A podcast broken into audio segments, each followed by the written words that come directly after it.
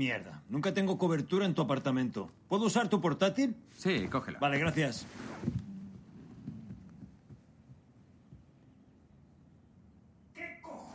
Joder, tío, ¿qué te pasa? ¿Qué ha pasado?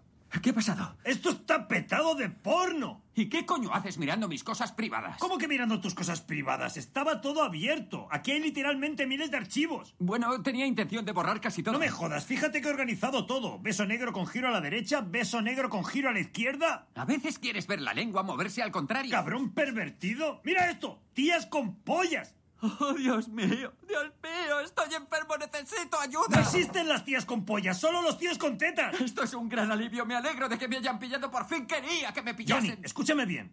Esto es un toque de atención. Tienes que volver al ruedo y conocer más gente porque se te está yendo de las manos. Vale, lo haré, pero deja de mirar esa mierda, por Johnny, favor. te lo digo en serio. Vas a ligarte a la próxima tía que conozcas. Vale, entendido, hecho. Muy bien, deshagámonos de esto. ¿Qué? ¿Borremos los archivos y ya está? No, no, no, no, no. Siempre se puede recuperar esa mierda. Hay que destrozar el portátil.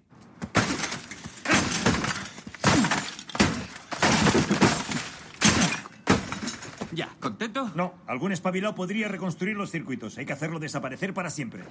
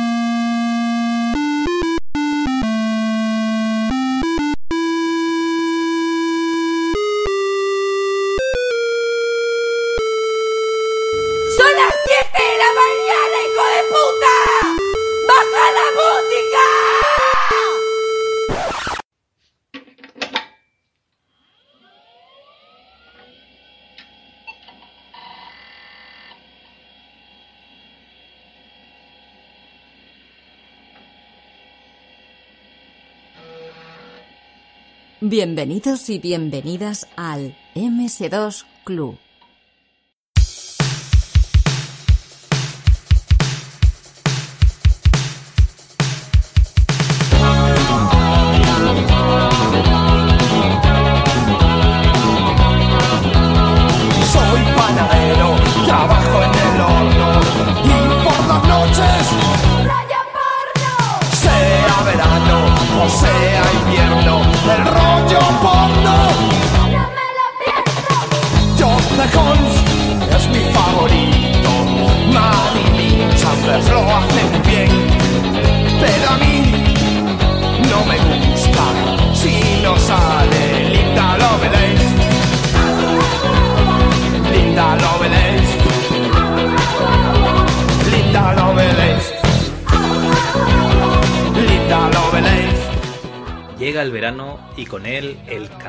Así que recordad, abrid los laterales de vuestro PC compatible, adosad un buen ventilador ahí para que no se fría la CPU por culpa de la calima y empezamos el MS2 Club de este mes. Grabando en horario valle, desde Albacete, para todo el mundo, MS2 Club. Ah, ¿te parece bien que diga lo de desde Albacete?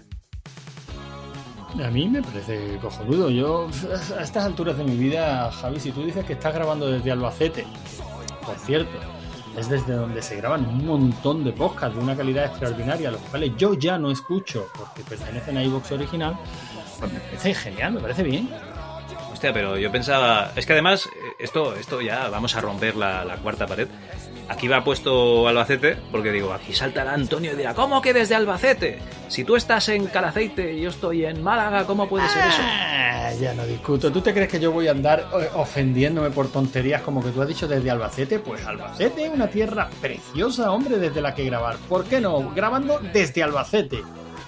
Coño, pero puse desde Albacete porque cogí un hilo, ¿vale? Uní los dos puntos desde donde estamos grabando Y más o menos la mitad caía por la provincia de Albacete. O sea, Bueno, tampoco pues te sé decir en qué localidad, pero bueno, Pues tiene todo el sentido entonces, ¿no? de claro, por eso lo digo. Bueno, y aparte, los seguidores habituales del MS2 Club, que algunos hay, porque hay gente pató, como decía el gallo, ya sabrán que estamos grabando desde Calaceite y Málaga. Ya lo sabrán. Vale, vale. Pues bueno, oye, nada. Desde Albacete para todo el mundo en horario valle, que esto vale una pasta de grabar, si no, MS2 Club. Bueno, Antonio, para mí el verano es esa época del año en la que crees que vas a poder realizar todos esos proyectos, eso que te vas dejando durante el año. Esto lo haré en verano, esto lo haré en verano, esto lo haré en verano, y que por ahí por ver nunca consigues realizar. No sé si tú, Antonio, identificas el verano con esto o con otras cosas. Bueno, a mí es. No sé si lo hemos comentado en, esa, en esta presentación en la que estamos machacando a patadas esa cuarta pared. Eh, pero claro, tú grabas desde Calaceite. Yo grabo desde Málaga. Málaga. Tú has estado por vera- aquí, vera- veranito, playas, playas de piedra, playas que te hacen masajes en los pies nada más que camines 10 metros. Sí, Vamos, estás es que- ya hecho es polvo. que no necesitas ir a la playa. Málaga, que de por sí es una belleza, se llena de bellezas en verano. O sea, pasear por Málaga en verano es una... ¿Cómo leches voy a identificar yo el verano con esos proyectos que sabemos que tampoco vamos a hacer en verano? ¿Por qué? ¿Por qué? No, no, yo identifico el verano pues con una época en la que se sale a la calle, se toma el solecito, estamos todos más guapos, más alegres. Sí, sí, a pesar de los años que estamos viviendo. El verano es una época de alegría, de disfrute, de cuando éramos niños de jugar con el ordenador. Ahora ya no, ahora ya no tenemos tiempo. Cuando tenemos tiempo no tenemos ganas. Cuando tenemos ganas no nos dejan. El verano es una mierda, Javi. Pues también es verdad. Bueno, vamos a dejar ese tema y es que los amantes de la informática clásica estamos de enhorabuena porque nos va a tocar volver a utilizar los ordenadores de antes del 2000 que tienen la fuente de alimentación que gasta bastante menos que los de ahora porque la factura de la luz también se ha puesto bonita, ¿eh? Niego la mayor. O sea, tú antes lo has dicho y, yo te tengo que dar la razón. Estamos grabando en Hora Valle, pero no estamos grabando en Hora Valle solo y exclusivamente por el ahorro de la luz. No, estamos grabando en Hora Valle porque los amantes de la informática clásica somos gente casada, con hijos, que trabaja, que solo podemos hacer estas cosas en Hora Valle, pero esto es desde tiempos inmemoriales. O sea que a nosotros esta subida de la luz no nos afecta a lo más mínimo, porque grabamos de siempre en la hora barata. Ojo, que no es la barata, es la que no se ha encarecido. Es la hora en la que cuesta la luz lo mismo que ha costado siempre. Es decir, cara, Es la hora vintage. efectivamente. Bueno, venga, otro tema de mierda. Bueno, vamos a que, pasar a los eh, temas parece- buenos. Parece que hoy he venido aquí a grabar a la, a la contraleche. Todo lo que dices te quito la razón, Javi. Prometo rectificar a partir de este momento. Voy a estar a tope contigo.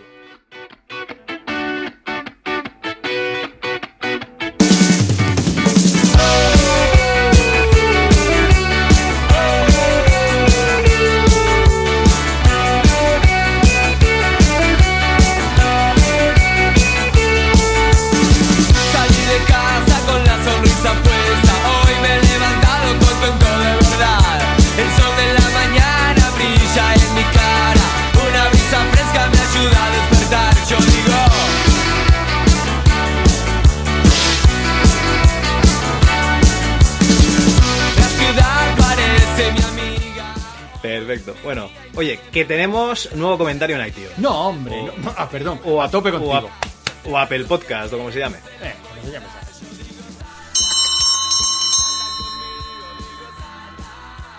Venga. Franetti78 nos da sus 5 estrellas. Muchas gracias, Franetti. Pocas y nos me dice.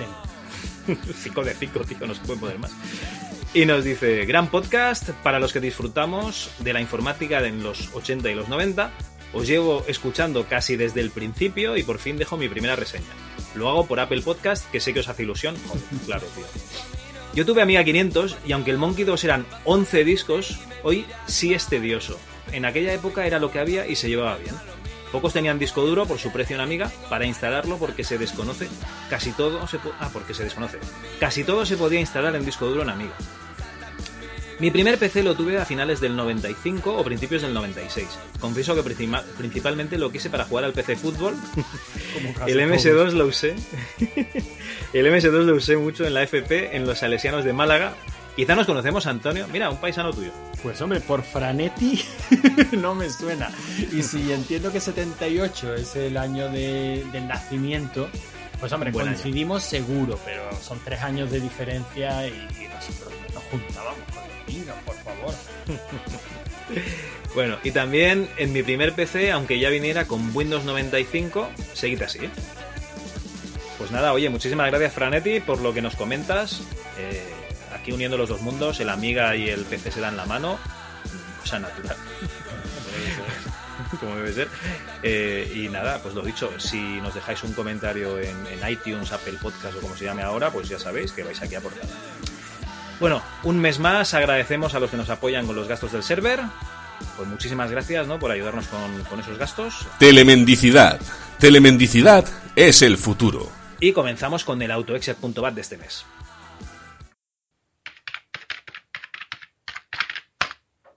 autoexec.bat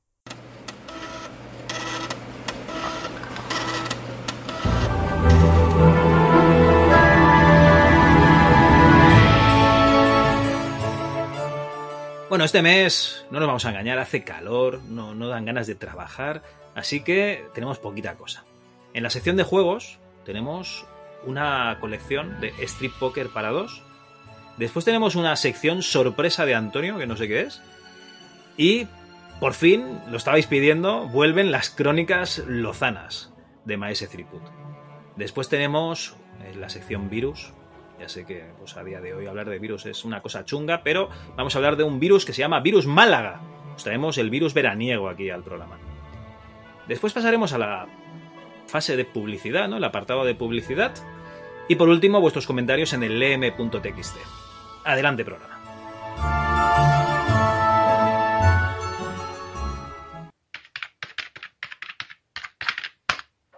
Juegos.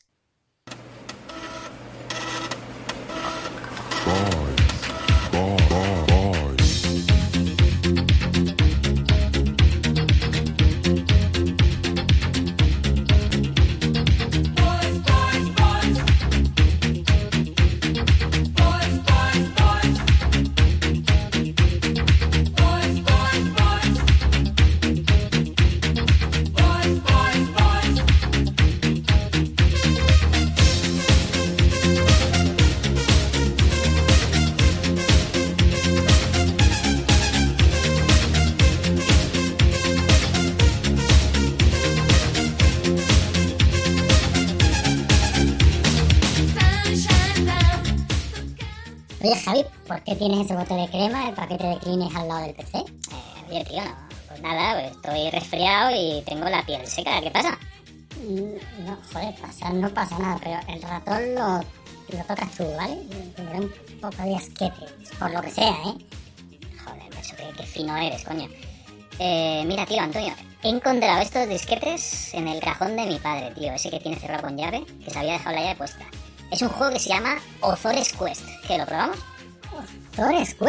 Joder, desde luego con ese título eh, no puede salir nada mal. O sea, a mí todo lo que se me viene a la mente que, tiene Quest en su título, Space Quest, eh, King Quest, eh, eh, yo qué sé, el peine para el moño de Roberta Quest, todos me parecen buenos títulos. O sea, que venga, echaré. Venga, va, que meto los disquetes, le doy aquí ozores.bat. Venga, va. Bienvenido al Ozores Quest. Este juego contiene las situaciones más calientes y subidas de tono que podrás ver en una aventura gráfica de Serrucho Online. Prepárate para vivir la experiencia más realista y adulta. lo más caliente, desde luego lo que más apetece en plena ola de calor, 40 grados a la sombra, o sea, he, leído caliente y se me han quitado las ganas de vivir. Pero venga, venga, venga, vamos a ser positivos, hemos dicho que vamos a ser positivos. Tope con esto. Venga, va, que le doy a entrar. Vamos a comprobar que tienes edad suficiente para jugar a este juego. Responde a las siguientes preguntas. Pero, ¿qué cojones? La producción de copia. Oye, ¿hay algo ahí en el manual? Pues no sé, es, un vistazo. Espérate, ¿dónde está la caja? Mira. Aquí no se ve nada, tío. Pues De todas maneras, tampoco no puede ser tan difícil, coño. En, en su día aceptamos todas las preguntas sin fallar ni una del Larry. Venga, tírale. Primera pregunta. ¿Quién dirigió Al Este del Oeste? Joder, esa es facilísima. Un Wesker, pues será John Ford. Pero coño, pero John Ford, pero si esa película es de esas españoladas, tío, ¿cómo, cómo va a ser John Ford? Pues será Juan Fuerte. ¿Y a mí qué me cuentas? Pero. Yo qué sé, una peli del oeste. ¿Tú ves a John Ennio Ford Morricone. Ennio? Morricone no era director y hacía películas del oeste. Clint Eastwood, va a ser Clint Eastwood, seguro, pon Clint Eastwood. No, Clint Eastwood no, que no tengo cojones cómo se escribe. O sea, no se me ocurre, pero espérate, del del oeste, del oeste. del Espera, que oeste. está mi padre, Will mi padre no tiene- salía en una película del oeste, tío. La de la araña. Joder, la mejor de todas las pelis del oeste. Pues Will Smith, pon Will Smith. ¿Cómo se escribe Will? A ver, W-I-L-L, Ajá, espacio, espacio. S-M-I-T-H. Vale. Pues no, dice que no, esa no es. Espera, que me parece que mi padre la tiene ahí en la biblioteca esa donde tiene los VHS. Venga, vamos a mirar. Venga, al este del oeste. Joder, qué portalazo, ¿eh? Madre mía, qué bajona. A ver, ¿cómo se llama? Mariano. Dirigida por... Mariano Zores pone aquí. Venga, va, escríbelo. Mariano Ozores. Coño, ese es. Venga, va. Segunda pregunta. ¿Qué canciones cantó Sabrina cuando enseñó Pezón en la Nochevieja de 1987? Esa sí me la sé. Boys, boys, boys. ¿Qué coño va a ser, boys, boys, boys? Dice canciones. Esta es una pregunta trampa, seguro. Pero que enseñó pezón en las dos canciones. A mí no me suena eso, tío. Salió dos veces, tío. ¿Tú no sabías eso? Mm, ¿Y las dos veces enseñó una teta? Hombre, y además me parece que siempre se llama la misma. Que es la, la derecha, debe ser la teta buena. Eh, vale, sí, es que me ha hecho gracia. pues no sé, ni, ni puñetera idea. Bueno, lo buscamos en internet, ¿no? Venga, va, dale. Venga. A ver, Mira, aquí está. Boys, pero que es, es trampa, se llama Sumertime Love. Escribe, Sumer, con dos M's. ¿Sumertime Love es el boys, boys, boys de toda la vida? El boy boy boy de toda la vida se llama Sumertime Love. ¿Y por qué no lo llaman Sumertime Love? Porque pega más boys boys boys que... Sumertime Love. Hombre, tú imagínate a Sabrina ahí botando las tetas y decir Sumertime Love, Sumertime Love. No, no, Sumertime-". no, no, pega. no, no, no, no es musical. ¿Y la otra? Mira, la otra es Hot Girl.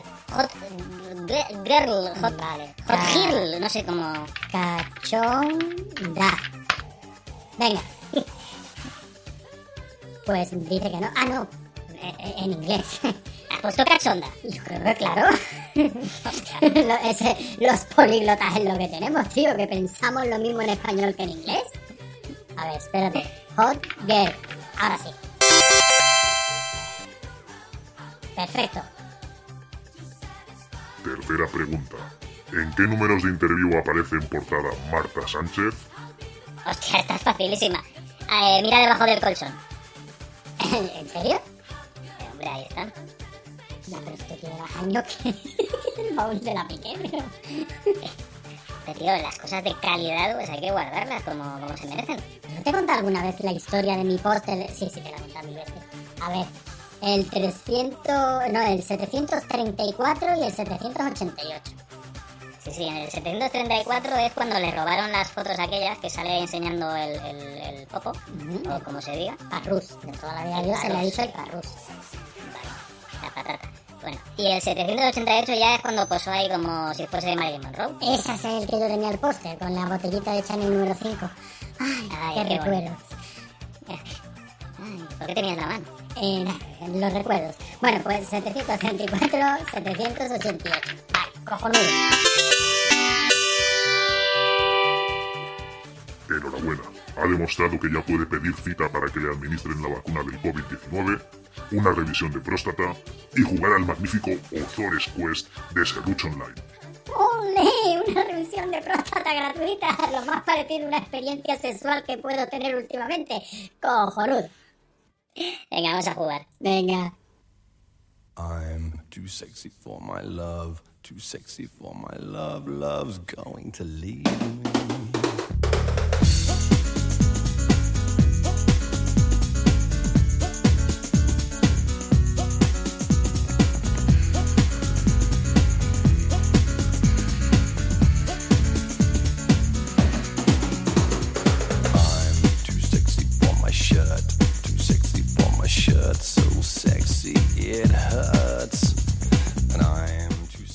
Bueno, Antonio, ahora que ya nos hemos pasado el Ozores Quest, eh, te tengo otra- también otros juegos aquí preparadicos que seguro que te van a gustar muchísimo, tío. Venga, tírale, sorpréndeme. Juegos de Street Poker para MS2. La turra que te he dado estos días, ¿eh? Uf, la turra que nos has dado a todos. Porque hay que decir que se han visto muchas imágenes de juegos de Street Poker en el canal de Telegram de la Chus. Canal al que por supuesto os invitamos a, a apuntaros. Entre otros muchos temas, y habrá por supuesto del MS2 Club. De hecho, yo diría que es el tema estrella. Bueno, yo diría que el tema estrella es cualquier cosa que no tenga nada que ver con los videojuegos, pero bueno. bueno, lo que surja en el momento, ¿no? Sí, sí. Bueno, pues a ver, te voy a explicar. Eh, yo he jugado a varios Street Pokers en la época y a posteriori emulados, ¿no? Eh, por ejemplo, uno que, estuve jugando bastante fue el de Samantha Fox, ¿no? Porque digo, hostia, eh, voy a poner un emulador de Commodore 64, que era el primer ordenador que tuve, y que mejor que estrenarlo pues con un juego que en la época hubiese sido la hostia. Eh, spoiler, no lo hagáis, o sea, os saltarán los ojos de las cuencas solo de jugar al Street Poker de, de Samantha Fox de Commodore 64. Y también, no sé si recuerdas esa, esa chica for- fornida, ¿no? Esa chica eh, escultural que salía en, en la portada del Barbarian. Sí, hombre, claro. María Whitaker, ¿no era? Correcto. Pues María Whitaker también tiene un, un Street Poker que se llama la, la Caja Roja o algo así, en la que es como, como que va vestida como de Navidad y tal. Y, y bueno, en esta no sale desnuda, ¿eh? o sea, sale un poquito ligera de ropa, pero no, no se desnuda María Whitaker. En aquel momento tendría vergüenza, digo yo, no sé. En fin, O lo que no- pasa es que tampoco no está para... lo suficiente. o no le pagan lo suficiente. El caso es que no están para MS2 ninguno de los dos. Y, y claro, esto lo descubrí pues a, mi- a fuerza de mirar versiones y tal. Y dije, hostia, pues voy a hacer un recopilatorio de los juegos Street Poker que hay para, para MS2. ¿Por qué? Pues porque me dio la venada directo. Una forma como otra cualquiera de esperar la muerte, sin duda. Correcto. Y bueno, eh, lo que es la historia del MS2 con los juegos de Street Poker, o al revés, lo que serían los juegos de Street Poker en MS2, eh, comienza en 1985. El primer juego se llama Street Poker y tiene subtítulo a eh, Sizzling Game of Chance, ¿vale? Y es de la compañía Artworks, que la iremos nombrando bastante porque es de las compañías que más eh, alegrías ha dado en el terreno de los Street Pokers para PC. Digamos que ese era su negociado, ¿no? Hay quien le daba por los simuladores de vuelo, hay quien le daba por las aventuras y a ellos se especializaron en juegos de tipo. A ver, te voy a contar la realidad. Ellos me parece que empezaron a hacer un juego de bridge y otro de, de póker o algo así. Y claro, en el momento en que tú sabes la lógica de, de- de cómo hacer un juego de cartas, con una IA medio normal o medio decente, y sabes cambiar imágenes de, de fondo, ¿no? O sea, sabes eh, hacer un render de una imagen en pantalla, ya tienes el Poker que tú quieras. Sí, sí, claro. Realmente. te viene, te viene dado. Bueno, el juego es un juego que, que es una conversión a MS2 eh, de- del mismo juego que salió primero para Apple II, Commodore 64 o la Atari de 8 bits. Y la Atari de 8 bits, no la Atari 2600, sino el ordenador, el microordenador Atari de 8 bits. Ahora no recuerdo, me parece que sean el 400 y el 800, ¿vale? En esta versión gozamos de auténticos gráficos CGA, pero CGA malos, malos, de esos de... No sé si tienes la página abierta, Antonio. Eh, no, la verdad que no. A ver, a ver. I veo, yo los veo nivel CGA. Nivel CGA con pocos colores, digámoslo así. Bueno, tenemos dos oponentes a elegir, ambas mujeres, bueno, se- entiendo que son mujeres, llamadas Susi y Melissa, ¿vale? El objetivo del juego, pues, es jugar a póker, ganar a tu oponente y cada vez que vaya perdiendo suficiente dinero, pues irá quitando una prenda. El juego, este juego que solo tenía dos oponentes, se podía ampliar, esto ya es un DLC, comprando discos de datos, data discs, con un par de oponentes más. Ojo que ya había oponentes masculinos o femeninos para agregar variedad al juego. ¿eh? Solo podías jugar contra un oponente, pero podías ampliar el número de oponentes que venía de base. Y aquí puedes observar, todo esto no lo estamos diciendo, ¿no? pero es un artículo que está publicado en el ms2.club. Entonces lo, vamos a ir mirando las imágenes y aquí vemos a, a Susi y ¿cómo se llama la otra chica? Y Melissa, pues que van perdiendo ropa y eh, hasta aquí puedo leer, digamos que no hemos puesto las últimas fotos, pues porque no, nos hemos autocensurado. Bueno, como curiosidad, el sistema que utiliza el juego para mostrar las imágenes es como el del X-Wing, o sea, es tener un fichero por cada oponente. Y cinco imágenes numeradas de cada una de ellas. Por ejemplo, susi1.pic, susi2.pic, hasta susi5.pic.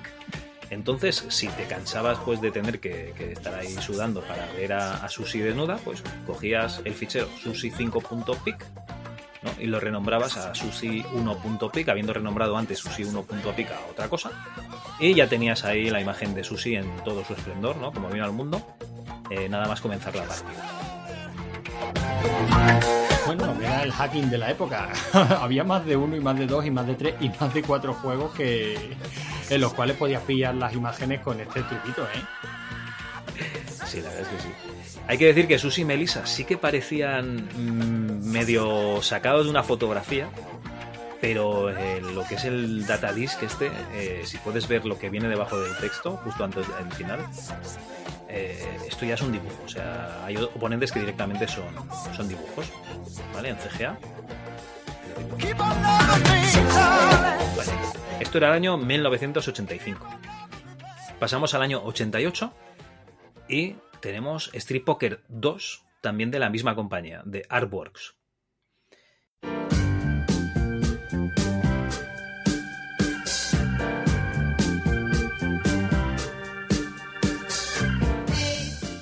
Y bueno, yo creo que, el Street Poker 2 mmm, es un paso espectacular, ¿no?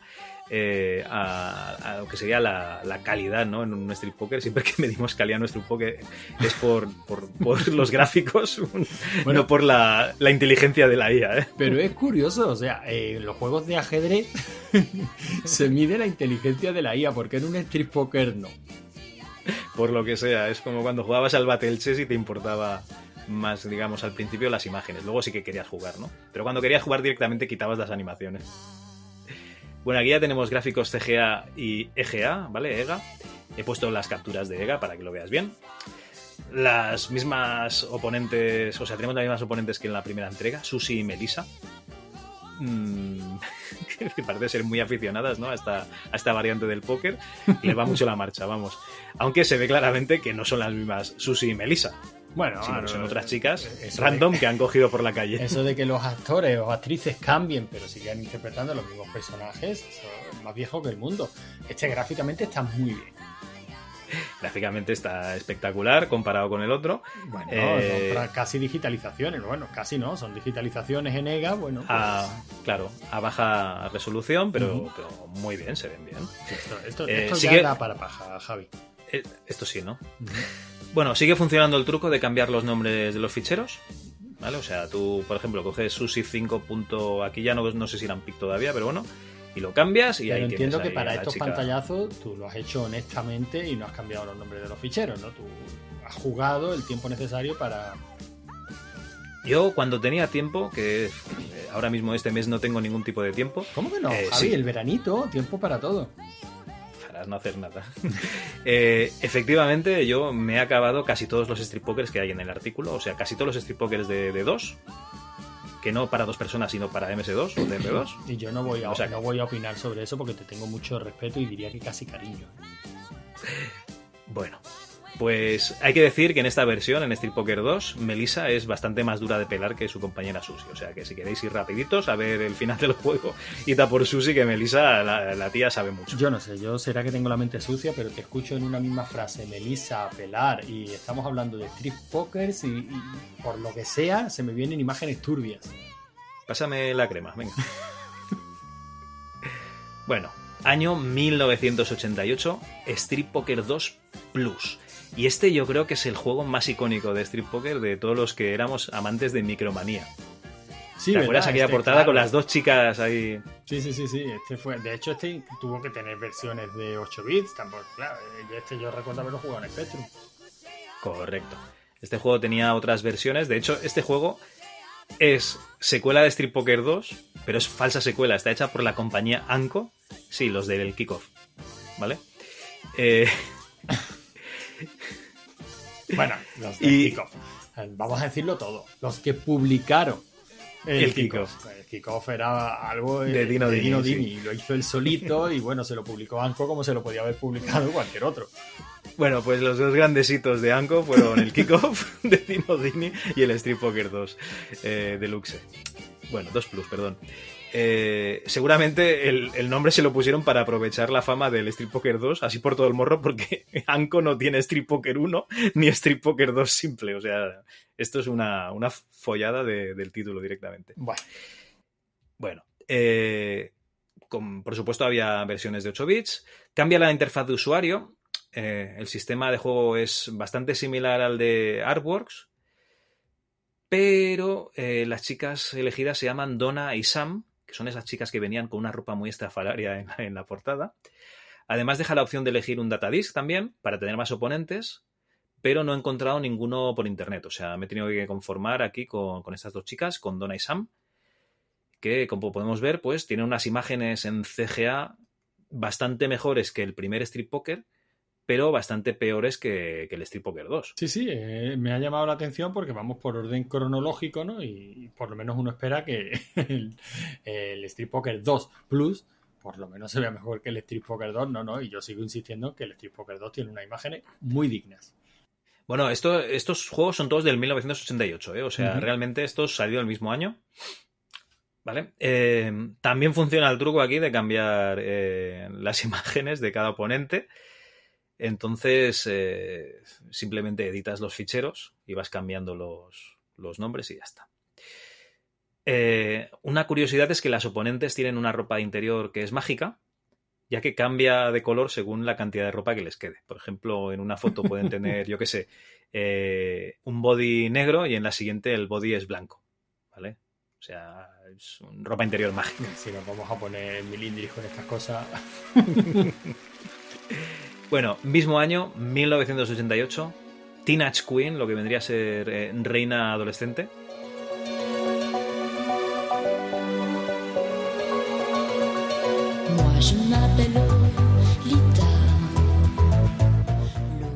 Este es un juego bastante diferente, sacado por la mítica Ere Informatique, que es una empresa francesa, que luego derivó en otra empresa que sacó unos titulazos que te cagas, pero bueno, que, que es bastante conocida. Ere.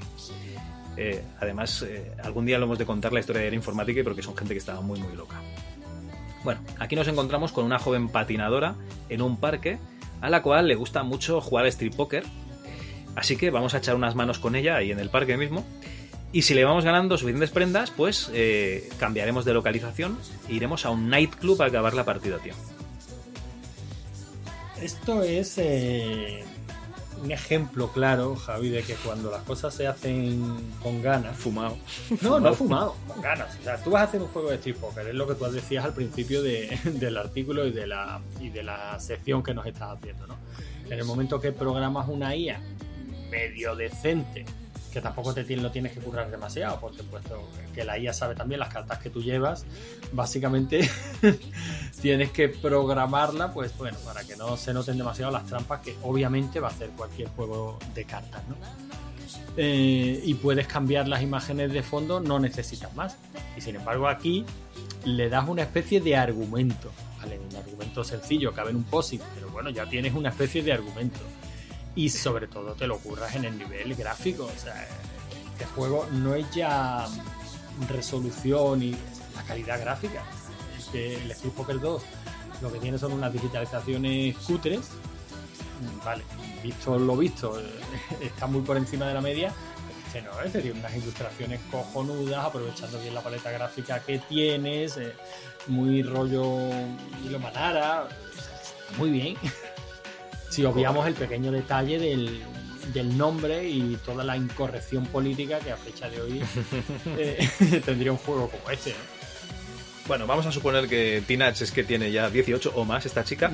Y eh, como comentabas, las ilustraciones, porque aquí son ilustraciones que no son fotos, se parecen muchísimo a, a las de Milo Manara de la época. Además, es que un juego francés, influenciados por Metal Hurlan y todo el cómic eh, europeo que había, seguro que Milo Manara se lo conocía de memoria esta gente.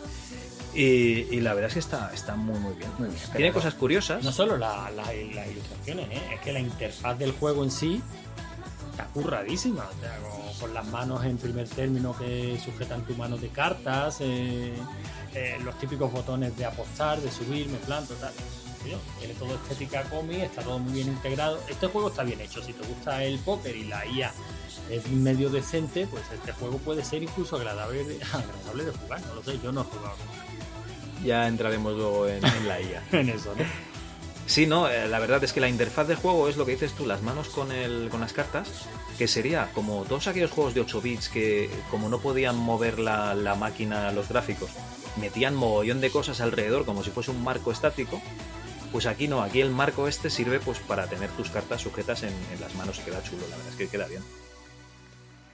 Bueno, a ver, el juego tiene una curiosidad que es que las cartas del 2 al 6 en todos los palos no están, ¿vale?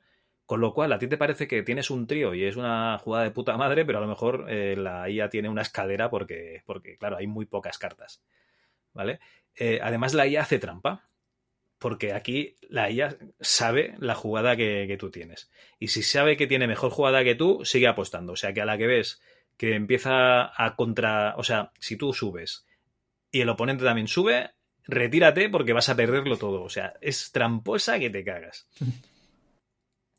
Bueno, el juego es difícil precisamente por la cantidad de jugadas que pueden salir, porque mmm, cualquier jugada de mierda que tengas, yo que sé, una doble pareja, es nada, ¿vale? O sea, hay tan pocas cartas que realmente siempre vas a tener una jugada muy buena, incluso de salida. ¿Vale? Eh, podemos volver a hacer el truco de, de renombrar imágenes para cambiar el orden de aparición. Y os vamos a hacer un spoiler, ¿vale? Al final la chica se quita toda la ropa. Por último, se quita también la piel y vemos que se trata de, de, un androide o de un robot. Y es que la gente esta de Era Informática le encantaba la ciencia ficción, era, era, una pasada. Y aquí la chica lleva Exos, que era como una especie de dios que tenían los de Era Informática, al cual le sacrificaban ordenadores tipo como de Amiga y tal. Eh, es que estaban muy locos esta gente. Sí, pero, pero, pero mola, por lo menos es de todos los juegos que estás comentando, el único que se presta a charlar un ratito sobre él, porque tiene historia detrás y tiene historia intrajuego, en fin, está guay. Sí, la verdad es que sí, no vamos a ver otro juego igual, ya te lo digo. bueno, mismo año, 1988, el año de los Pokers.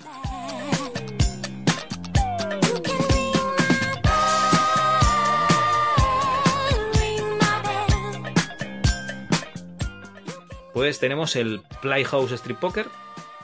Se trata de, de, un juego que salió en primer lugar para MSX. Eh, lo que pasa es que en MSX tenía mejores gráficos que la versión de 2. La versión de 2, de 2 tiene eh, solo versión CGA con gráficos dibujados. Como puedes ver, tenemos aquí a Yude y a Kim. Eh, están dibujados con el ojete, o sea, es, es yo creo que, que, parece una publicidad de, de un puticlub tailandés de los 80. O sea, es cutre que es horrible. bueno, tenemos eso a, a Judy y a Kim. El juego es muy sencillito. Mm, no se pueden hacer trampas cambiando las imágenes de orden, ¿vale? Aquí todo va en un mismo fichero ejecutable, o sea, todo va metido en el exe.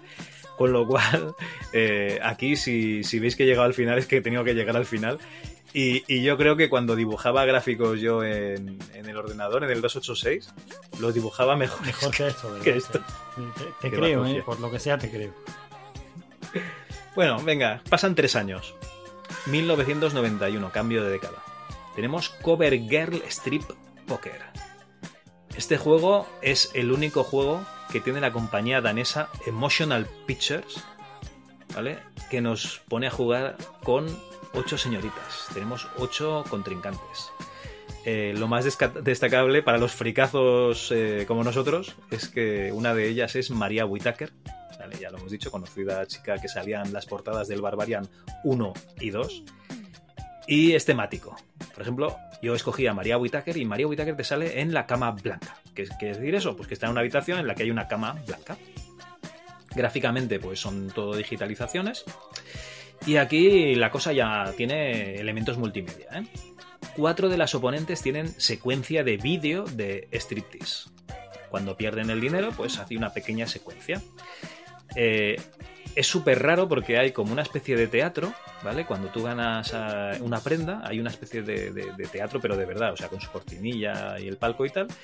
Y hay cuatro o cinco imágenes en blanco y negro cutres que no veas, que eh, simulan una animación.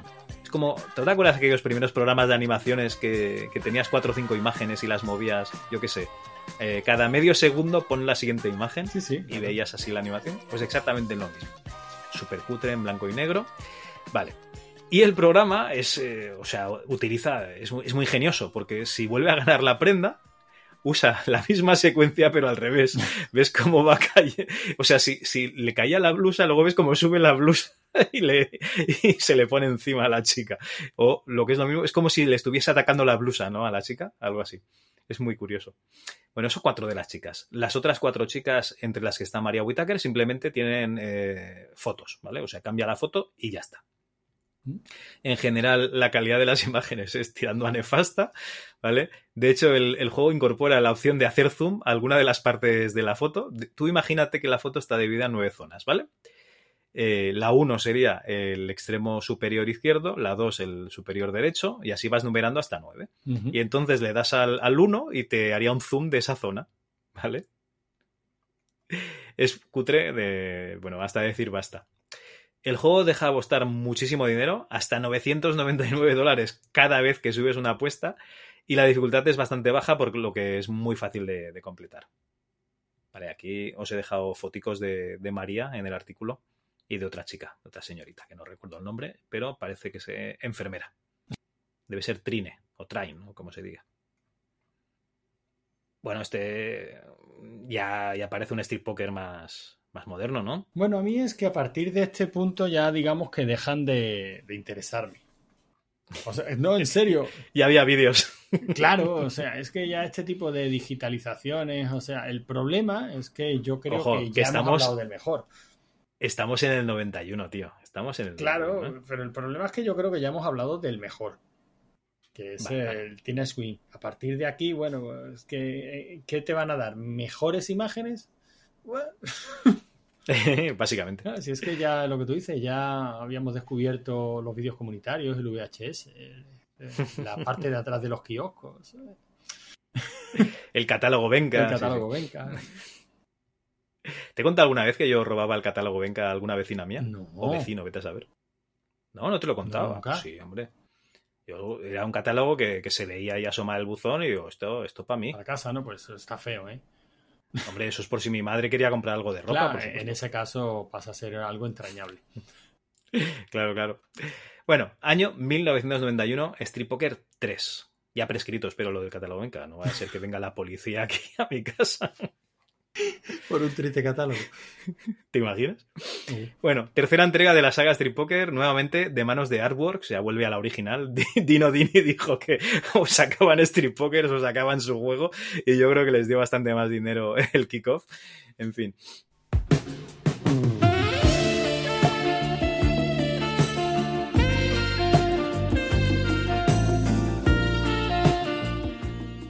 En esta ocasión nos encontramos con bastantes novedades. ¿eh? Podemos jugar contra tres oponentes a la vez.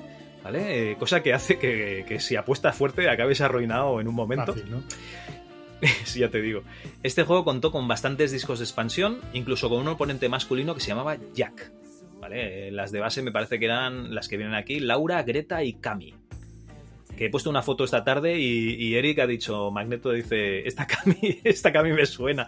Y ya estaba en tetas, o sea que Eric también jugó. Bueno, aquí tenemos a Stacy, a Desiree, bueno, hay unos cuantos.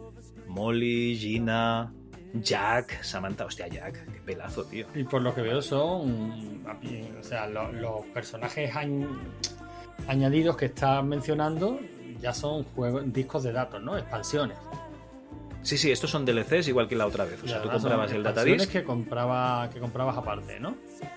Correcto. Bueno, fíjate que hemos tenido que esperar hasta 1991 para que hubiera eh, oponentes masculinos, ¿eh? No, no, yo creo que en, en alguna otra versión también había. Lo que no te sé decir en cuál, pero. Igual en el 2. No en el 2 Deluxe aquel, sino en, o sea, en el 2 Plus, sino en el 2. Ya había, ¿eh? Masculinos. Bueno, pues mira, eso dice mucho a favor de la industria del videojuego. Hombre, por supuesto. En un juego que se llama Street Poker es muy conveniente que pongas eh, chicos, pues para que para ser neutro, ¿no? Hombre, por supuesto, igualitario, ¿no? Es lo que, lo que tenemos que ser. Eso, no me, no me salía la palabra, correcto. Bueno, destacar un par de cosas. Si jugabas sin ratón, ¿vale? El juego permite apostar una cantidad de 15 dólares, mientras que si usas ratón te dejará que apuestes 20 dólares. No me preguntes por qué, pero... Mira, pues, eh, pues mira, te iba, te iba a preguntar por qué. Pues me imagino que, que utilizará dos exes diferentes o dos compilaciones del mismo juego o, o vete a saber qué. Mm, Pero si, si usas ratón, ¿vale? Si cargas los drivers de ratón, te deja, te deja apostar más. Bueno, si aprietas la barra espaciadora, saldrá una pantalla en negro con el mensaje Important Computation Underway, Don't Touch, ¿vale? O sea, hay un montón de cosas procesándose aquí debajo, no toques el ordenador para alejar a posibles vecinos de oficina o, de hogar o, o no sé. No recuerdo si era el Larry o uno de estos que también tenía una, una tecla que saltaba a una hoja de Excel. Sí, bueno, incluso utilidades, ¿no? O sea, de software de utilidades que incorporaban una serie, un- una de estas utilidades para poder eh, tenerlo ahí residente y con una pulsación de teclas saltar una pantalla para que el jefe Pensaba, pensara que pensara estabas que estaba trabajando. trabajando. Correcto, bueno, aquí hay unas cuantas capturas, la verdad es que las fotos están bastante bien, ¿vale? Eh, y que la máquina es bastante tramposilla, ¿vale? Eh, ya os digo yo que aquí era muy jodido. Bueno, año 1994, ¿eh? ya estamos ahí a tocar de Windows 95. He de decir que también había Street Pokers para Windows 3.1, pero no los he tocado. Me he basado simplemente el artículo en los Street Poker para, para 2. Claro, señor, porque ese es nuestro negociado y, y tenemos que ser fieles a nuestros principios. No, y porque así tengo otro día la ocasión de hablar de los Street Poker para Windows 3.1. ¿Qué te piensas? En fin. Bueno, Street Poker profesional. O sea, Artworks ya decide por fin a la cuarta entrega que lo suyo es el Street Poker, que lo tienen clarísimo y ya lo llaman Street Poker profesional. Y claro, es que llevan nueve años, ya llevaban, o diez, sacando juegos de Street Poker, pues ya son profesionales. Eh, ¿Y qué tiene de profesional? Pues de profesional tiene que lleva unos gráficos super VGA, música y voces digitalizadas, tío. ¿Te suena la palabra multimedia? Mm, sí, sí me suena así. Pues casi, ¿no? Lo que no tiene son animaciones, ¿no? Pero unos graficazos ahí super VGA 800x600, su musiquilla, cutre que te cagas y voces digitalizadas que no se entienden en absoluto. ¿Vale? Hay una interfaz de, de- de- de juego horrible, como, como poco horrible. Bueno, pero la interfaz ya sabes que no era lo más importante aquí. Bueno, en este juego puedes competir contra tres oponentes, dos de los cuales verás en pantalla pequeñita, igual que en el anterior, y otro en una pantalla grande, en la principal. Es curioso porque puedes intercambiar personajes de una pantalla pequeñita a la grande, ¿no? Para hacer una especie de zoom, y la foto es diferente. O sea, es, en lugar de coger la misma foto y escalarla, lo que han hecho es eh, tener fotos eh, diferentes para la foto pequeña y para la foto grande en todas las, eh, digamos, situaciones de los oponentes. Eso, eso está muy bien. Esto viene a ser prácticamente como una llamada de Zoom o de Meet, ¿no? En el que está hablando aparece en grande. Eh, es una llamada de Meet con, con chicas Sí. eh, que se quitan ropa de vez en cuando. Pues oye, no está nada mal. la, mejor, la mejor llamada de Meet de tu vida. La, o sea, la mejor la reunión. reunión de, de trabajo estándar, ¿no? Claro, claro. Aquí tenemos. eh, yo creo que Jack, este es el mismo, el, porque el peinado es el mismo. Tenemos bastantes personajes repetidos, las fotos son diferentes. Eh, la verdad es que mm, están, ya os he dicho, los, los gráficos bastante mejor, o sea, Super VGA. Eh, tiene, tenemos también los datadisc que podíamos comprar eh, para tener más oponentes. Y en 1995 salió la revisión B del juego, se llama así, se llama eh, Street Poker Professional Revision B, con nuevas oponentes y nuevas imágenes. Y hasta aquí se acaba, bueno, hasta aquí llegaría lo que es la historia del Street Poker en MS2. Pues una historia Ah. sin duda apasionante.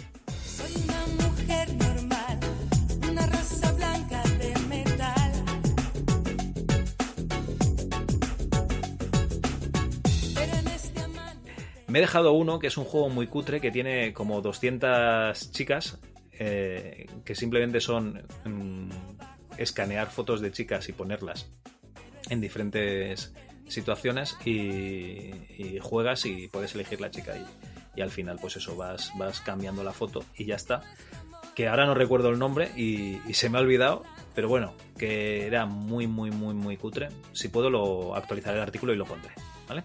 Y esto supongo que serían, digamos, los oficiales, los reconocidos, pero me imagino que Claro. de esta morralla habría muchísima, ¿no? En todos estos CD Mix y tal, ¿no? Y versiones shareware y cosas así, supongo que pues de todo esto habría bastante, ¿no?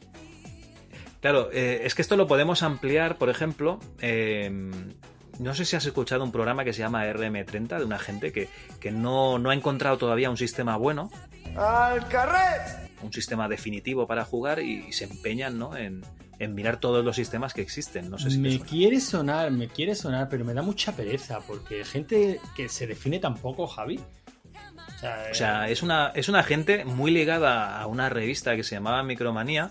Que esta gente de Micromanía, como cobraban publicidad de todo el mundo, pues metían todas las mierdas. Pues yo qué sé, el Amstrad, el MSX, el Commodore 64, pues todo ahí en la revista Cholón. Venga, aquí todo. eh, ¿Tenemos un público objetivo? No, venga, esto para los niños para, que les gustan para los todo el mundo, como el cine español malo, ¿no? O, o las series españolas malas, que tienen que agradar La comedia- absolutamente a todos los públicos y por eso meten al Claro. niño coñón, al grupito de adolescentes, a los abuelos, para que, para que le llegue a todo el mundo, ¿no?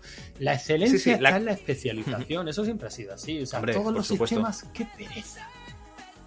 Por supuesto. Esto es, es que la Micromanía esa es como la comedia francesa del año. Sí, sí, ¿A sí. quién le estás vendiendo esa puta mierda? O sea. Lo primero de todo es francesa, me importa una mierda. O sea, si fuese la, la- la comedia española del año, aún lo puedo entender, francesa, que se la creen los putos franceses. Así es. Y del año, y del año, ¿qué pasa? ¿Que ya caducado? bueno, la veo el Javi- 1 de enero y ya caduca. divagando. Me decías, eh, Ah, vale, vale. eh, RM30 lo sacabas a colación, ¿por qué? Ah, sí, porque comentaban, eh, hablando de, del Kicks, no sé si te suena ese juego, el, el Cal Spanic, Sí, sí, el para que te hagas una idea. Vale, ese juego en el que hay una señorita y la vas destapando, des- eh, descubriendo zonas de la pantalla, ¿vale? O sea, vas eh, dibujando formas en la pantalla y si las consigues cerrar, pues esa zona la capturas, ¿no? Y ves lo que hay detrás. Pues eh, comentaba que, se- que le sonaba de haber jugado en, en MS2 algún juego de estos y uno de ellos era Sectionix. Ah, sí, que sí. es un... Pero ese lo he jugado yo. Ese lo hemos jugado yo creo que todos, Que todos, porque ese, sí. Ese, ese rulaba igual que el Mandy, el No More Mandy, etcétera. Estaba el Sectionis, que era coger eh, alguien que sabía programar un, un Kicks y dijo, pues vamos a poner tías, básicamente. Luego teníamos, este también te sonará, el Sextris, que este es español, programado por Íñigo Ayo y Carlos Poullosa. Y el Super Sextris, programado por Alejandro Luengo, que Alejandro Luengo luego estaría en, en Noria Works y supongo que en Hammer Technologies también estaría. O sea, eh, dos juegos españoles clones del Tetris que dijeron, ¿sabemos hacer un Tetris? Sabemos hacer un Tetris. Pues ¿Qué ponemos? sabemos Tetas. tetas de fondo, sí, pues venga. De hecho, yo incluso veo capturas aquí en Movie Games del Sextris y esta chica que lleva la blusilla esta negra, esta, esta la tengo yo grabada a fuego, yo me acuerdo. En algún sitio la vería, no sé dónde. En algún sitio la vería. Pero en algún sitio, ¿no? Y luego ya así juegos más profesionales sí que había, nos llegaron algunos. Lo que pasa es que yo creo que, que ya no eran shareware. Y como no sé la sección que vas a traer tú después, no sé si hablar de ellos o no. Pues mm, como quiera, Javi, ya te digo yo que la sección que voy a traer yo no te, no te va a restar absolutamente nada de lo que tú puedas decir ahora. Ah, bueno, pues entonces vamos a hablar de los dos grandes clásicos. Venga. Que son el Cobra Mission, por supuesto, y el Knights of Shentar. Bueno.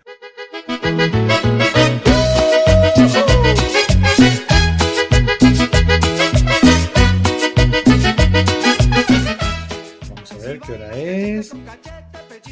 Vale, perfecto. Cobra misión, pues cuando quieras. Otro MS2 Plus que se nos va a las 6 horas. Bueno, Cobra Mission, eh, sacado aquí en, en Europa, bueno, en Estados Unidos básicamente por Megatech Software, eh, es un juego RPG en el que nosotros tenemos el papel de un investigador privado pues que tiene que descubrir una serie de cosas, eh, todo en estilo anime, ¿vale? Que nos ponía muchísimo esto del anime, sobre todo cuando salió, ¿no? En el 92, y no sé si llegaría en el 93, pero no, íbamos ahí con bola de drag a tope, ¿o ¿no? Bola de dragón. Era, era la novedad y nos tenía las cabezas voladas. ¿no? Ya te digo. Y, y bueno, básicamente eh, lo que pasaba en el juego es que empezabas a ver que ahí había como situaciones bastante eróticas. No había como unas imaginillas así bastante eróticas por lo que ibas viendo. Lo que pasa es que resulta que llega un momento del juego en el que te puedes tener unas citas y pasa a ser un simulador de, de relación sexual. eh, espero que consentido, ¿no? O sea, sí, no, eran, eran consentidas, perdón. Y, y la verdad es que tenía su puntillo porque, claro, era. eh, tienes, yo qué sé, 13, 14, 15 años, ves un juego de anime erótico en, en tu PC y, y lo, y lo flipabas muchísimo. Eh, la primera vez que vi yo util- la utilidad de una vela en, en- en- una habitación, yo no sé tú si te llamó eso la atención o no. Bueno, y, eh, es que este juego fue. Hoy, hoy día le dicen disruptor. El caso es que este juego fue, mm, para mí, eh, la primera vez eh, que vi que un juego que básicamente te vendían como algo erótico y por las imágenes y tal cual, que al final resultaba ser un juego divertido y muy Sí, divertido y bastante y, y para mí en mi, por lo menos en mi caso el primer acercamiento a ese tipo de, de juego de rol no y, y la verdad es que estaba muy bien entiendo que los que venían de, de MSX eh, lo criticaban bastante no sé a ti te llegarían también comentarios de este, de este estilo No, no conocía a nadie con MSX, yo era, Ay, era sí, un tío era feliz. un tío feliz, claro. No, no, yo sí tuve la desgracia de conocer bastante gente de la comunidad MSX aquí en Málaga por culpa de, de Gaby. Y, Mm. y, claro, bueno, ya nos lo comentaba Fernando, ¿no? Ferergón. Estos de MSX tienen esa necesidad imperiosa de enseñarle al mundo las cosas tan maravillosas que hacen sus MSX.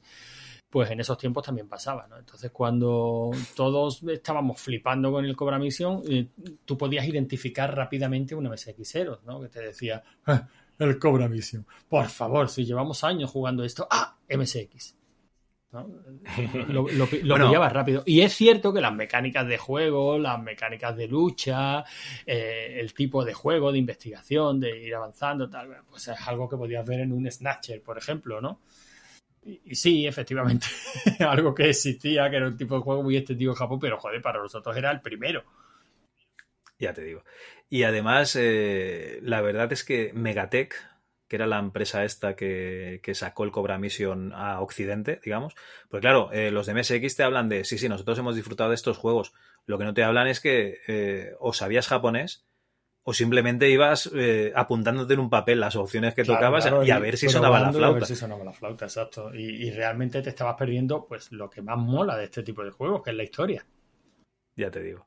Bueno, pues en este, en este Cobra Mission, eh, lo que hicieron la gente de Megatech es coger un juego que había salido para un ordenador de aquellos eh, japoneses, no sé si el PC88 o el PC98, no sé exactamente cuál era, que era una era un PC, vamos, eh, y lo habían adaptado eh, traduciéndolo y cambiando algunas cosas. O sea, cambiaron las batallas a que no fuesen mm, batallas por turnos, sino que eran batallas en tiempo real, que era muy curioso porque era eh, rollo Elvira, ¿no? O sea, tenías el personaje delante que te atacaba cada X tiempo y tú ibas apuntando a diferentes zonas y se supone que, que cada zona tenía, infligías un, Un daño, daño diferente, diferente, con, sí. con las armas que llevases.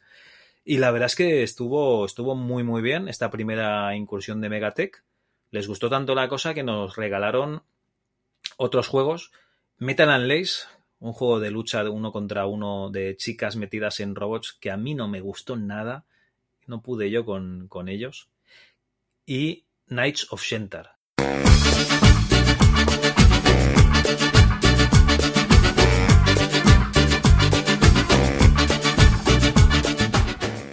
Que Knights of Shentar sí que me gustó muchísimo. Es un JRPG, directamente. Es un JRPG que tradujeron, bueno, tradujeron al, al inglés, y forma parte de una saga que se llamaba Dragon Knight, ¿vale? El guerrero dragón, el caballero dragón. Es una secuela del Dragon Knight 2, y como buen JRPG, tú lo que haces es moverte en un escenario y tener encuentros, hablar con la gente, recoger objetos, comprar equipo, etcétera, y te van explicando la historia. Aquí la peculiaridad es que los, los juegos, los combates, perdón, ya no son en primera persona, sino que son por, por turnos, los típicos de vista de lado, como tendríamos en, en Final Fantasy, sin ir más lejos. Y la historia era eh, de humor con toques eróticos, o erótico con toques de humor, ¿vale? No te sé decir exactamente qué, qué es lo que... ¿no? Correcto. La verdad es que es un, JRPG muy apañado y de lo poco que nos llegó en la época, tanto de JRPG para PC como, como de juego erótico. Pues, de estos dos es que yo no, no jugué a ninguno de los dos. Lo- los conozco, le he echado algún vistacillo y tal, pero no llegué a jugar a ninguno de los dos en la, en la época. Pues bueno, yo creo que prácticamente el Cobra Mission marca mi, mi punto de inflexión, a partir del cual me aparté bastante de, de los videojuegos, ¿no? Durante bastante, durante bastante tiempo. Y, y estos dos, la verdad es que no los llegué a jugar y, y no me ha apetecido. Ahora que me estás diciendo JRPG, que está. Ah, pues son, son muy buenos los dos, ¿eh? O sea, eh, cada uno en su estilo. Cobra Mission es, es No, muy no, Cobra. Mission sí, Cobra Mission sí lo jugué bastante, no recuerdo si me lo Ah, vale, a pasar. Eh, me refiero principalmente, bueno, el Metal Slave no me apetece lo más mínimo. Y el Knights of Center, la verdad es que, bueno, ya por lo que me estás contando me está entrando curiosidad. Eh, es, es muy divertido.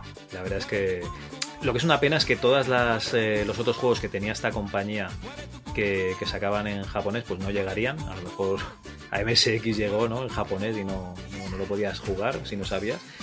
Pero, pero en, te iba a decir en castellano, ¿no? En, en inglés nos llegó solo este Knights of Shentar y, y es una pena porque la verdad es que era, era muy divertido.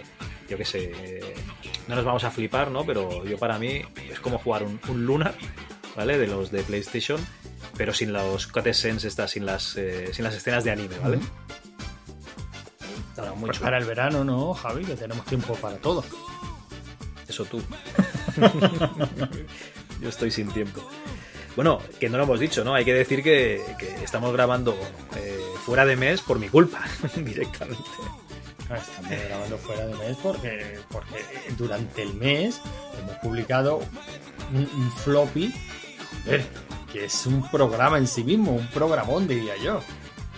Bueno, eso ya lo, lo comentamos al Vale, vale, vale, vale. Es que era poco por mi culpa. ¿eh? Para lo que nos pagan, Javi, bien está. No nos culpabilicen. Bueno, eh, yo ya he acabado con los Street Poker, además de refilón hemos tocado pues, pues esos juegos. Le damos un guiño aquí a los compañeros de, de RM30, ¿no? Con, con esos eh, shareware, juegos gratuitos erótico festivos que venían, que rulaban por los disquetes. Y oye, tío, me tienes a mí en ascuas. ¿Qué, qué es esto de la sección sorpresa? Bueno, mira, Javi, esta sección no va a ser ni más ni menos que lo que tú sabes que a mí me gusta tanto, que es el metapodcasting. Y es tratar. Madre mía. Sí, sí, tratar de explicar. un Espera, que me voy, que, me- que me voy a hacer la, la cena y luego. No, porque entonces te pierdes, no vas a saber de lo que estoy hablando. Porque es explicar Ah, un poquito eh, el planteamiento que, que tenemos nosotros, cómo surgen los programas y, y- y por qué mis secciones no están más curradas y, y yo tengo que acabar viniendo aquí a mesa puesta, ¿no? Yo, yo podría excusarme diciendo que no tengo tiempo, y es cierto, que no me da la vida, y, y- y es verdad, eh, pero, pero no es ese el problema principal. El problema principal es que somos gente dispersa. Así que te voy, eh, si me acompañas en esta triste historia, en, esta- en la que yo te cuento como a lo largo de este mes, oye, y me lo he currado, ¿eh? Eh, he ido saltando de sección en sección porque yo quería hacer una sección que tuviera a la altura de la tuya, que ha sido cojonuda, y que complementara la tuya, pues de alguna manera, ¿no? La temática principal era mm, Street Pokers. Así Ajá. que O sea, ¿te has visto, te has visto abocado al, al erotismo por mi culpa? eh, era la idea principal, o- pero, pero como tampoco quería que esto quedara demasiado denso, bueno, joder, tanto erotismo, tanto erotismo, de verdad, ¿dónde quedaron las buenas costumbres y las buenas maneras? Eh, bueno, póker. Es curioso, y digo, ¿cuántos juegos de cartas habrá para, mm, para ordenadores? Ya no me he querido ceñir específicamente en MS2 porque, bueno, en- yo creo que en MS2 el que pegó fuerte pues fue el póker. ¿no? Tú ya tú nos has, hecho una buena semblanza ¿no? de todo lo que fue saliendo, pero prácti- prácticamente todo en torno a, al póker. Es cierto que un juego de cartas eh, por sí, pues quizás no tenga mecánicas jugables como para hacerlo lo suficientemente atractivo si quitas eh, el componente erótico, ¿no? Bueno, pues buscando juegos de cartas, eh, bueno, ¿qué habría? Pues me encontré con el Tute. Coño, el tute, tío. El tute, un juego de cartas. No para MS2, tristemente. Para Spectrum, por lo que sea. No sé por qué. Yo siempre digo, la cabra tira al monte. Eh, bueno, esto lo publicó Investronica en el año 1984, ¿no? Y la compañía era Garzasoft, Sociedad Limitada. ¿Eh? ¿Qué otras cosas ha publicado Garzasoft? He estado jugando al tute, ¿eh? En un emulador de Spectrum. Hostia, yo, yo tendría que aprenderme las reglas porque ya las he olvidado. Pues ¿eh? mm, visualmente el juego está curradísimo. Es un Spectrum, ¿no? Ajá. Pero está curradísimo. Bueno, Garzasoft publicó el Tute, la Brisca, el Cinquillo y, y una utilidad musical que se llamaba Melotron. Eh, la Brisca y el Melo- Melotron- Melotron. La Brisca y el Cinquillo no he tenido, no he tenido pues la curiosidad o el tiempo de ponerme con ellos, ¿no? Pero el Tute sí estaba jugando y digo, joder, está bien, no está mal. Me gustaría saber quién está detrás de, este Garza Soft. Si alguien lo sabe, por favor que nos lo diga. Estoy seguro de que hay eh, otros podcasts y hay otros blogs en los que han profundizado sobre la historia de esta compañía. Y oye, eh, yo tendría curiosidad real por saber quién está detrás de, de esta compañía. Eh,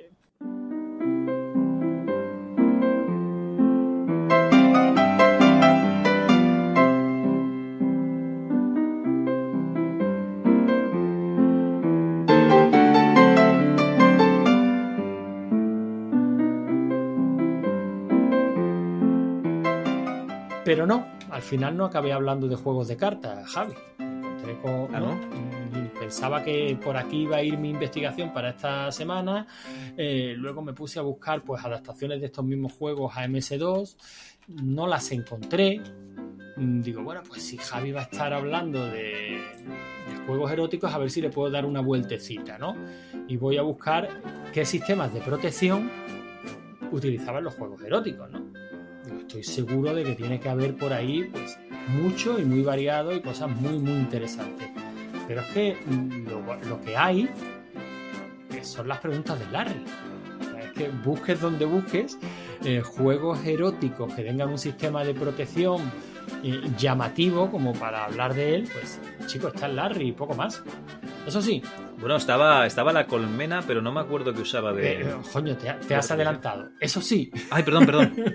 Eso sí, tenemos la colmena que como artísticamente estaba tan curradísimo, tan curradísimo ese juego, que por lo demás era un truño, Era muy malo, era, era, eh, aburrido. aburrido de cojones, pero, pero artísticamente estaba muy chulo, ¿no? Y el sistema de protección no dejaba de ser el clásico de la, del papel celofán rojo eh, Ah, vale. para, para ver las, eh, los códigos, ¿no? Lo que pasa es que esas, eh, esas gafitas en papel celofán rojo, en este caso estaban perfiladas, ¿no? Con una- la silueta de una señorita, eh, tú mirabas los papeles celofán rojos, los circulitos, estaban coincidiendo con, con las tetas de esta señorita.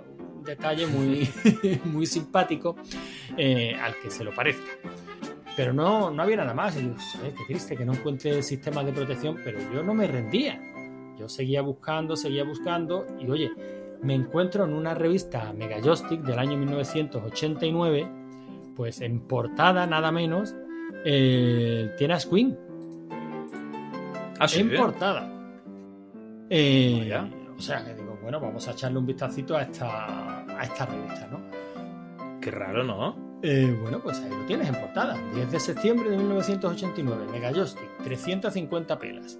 Es que Javi, nos sacan de la micro hobby los que venimos de Spectrum y la micromanía y las hobby consolas y realmente tenemos poca memoria de todo el volumen editorial que hubo de, revistas, ¿eh?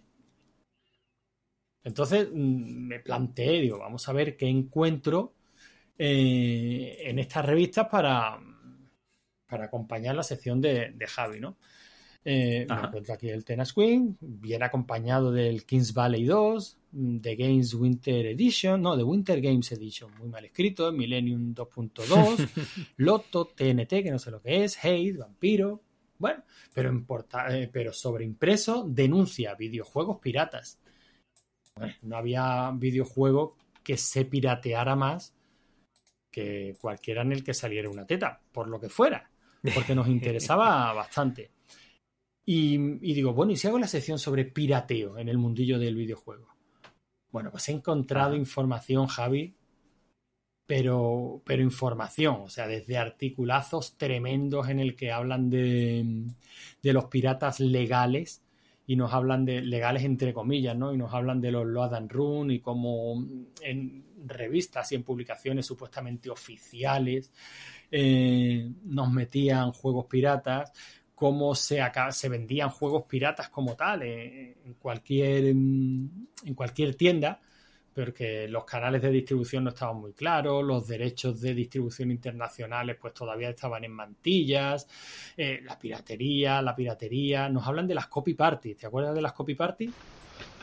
La vida pirata es la vida mejor. La vida pirata es la vida mejor. La vida pirata es la vida mejor. La vida, la vida mejor. Sin trabajar. Sin trabajar. Sin estudiar. Sin estudiar. Con la botella de ron. Con la botella de ron. Con la botella de ron. Con la botella de ron. No porque yo eso no lo, no lo he vivido, pero básicamente es ir a un sitio con disquets a Ah, llenarlo. claro, exactamente. Bueno, yo casi te diría que las copy parties son los que acabaron derivando pues en todas estas Reuniones de usuarios. Todas estas reuniones de, de usuarios, ¿no? Eh, en, esta, en esta revista nos hablan de la piratería al alcance de cualquiera, ¿no? Y nos hablan, pues, por supuesto, del rastro de Madrid y los y lo- las redadas que se hacían en el, en el rastro de Madrid, ¿no? Eh, el, el tema de la piratería me parecía, pues, interesantísimo, cojonudo. De hecho, no sé si lo sabes, pero ahí está un rap. Gonna make a copy of a game without paying? Come on, guys. I thought you knew better. Don't copy that floppy. Ah, sí, de hecho, te- no te lo tengo preparado para pinchártelo en, en vivo. Pero sí me gustaría que sonara ahora, ¿vale? Luego, luego, luego tú que eres un editor cojonudo, lo pinchas un rap que se llama Don't Copy That Floppy.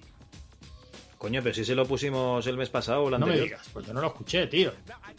Al final del programa, cuando se acababa, había dos niños que decían, oh, mira, este juego lo podíamos copiar y así no lo Joder, compramos. como si yo- y, sale, y sale un tío del ordenador y empieza, don't copy that Pues floppy". como, Y si, no sé como si yo escuchara el programa hasta el final, Javi. Bueno, pues entonces no lo cabrón. tío.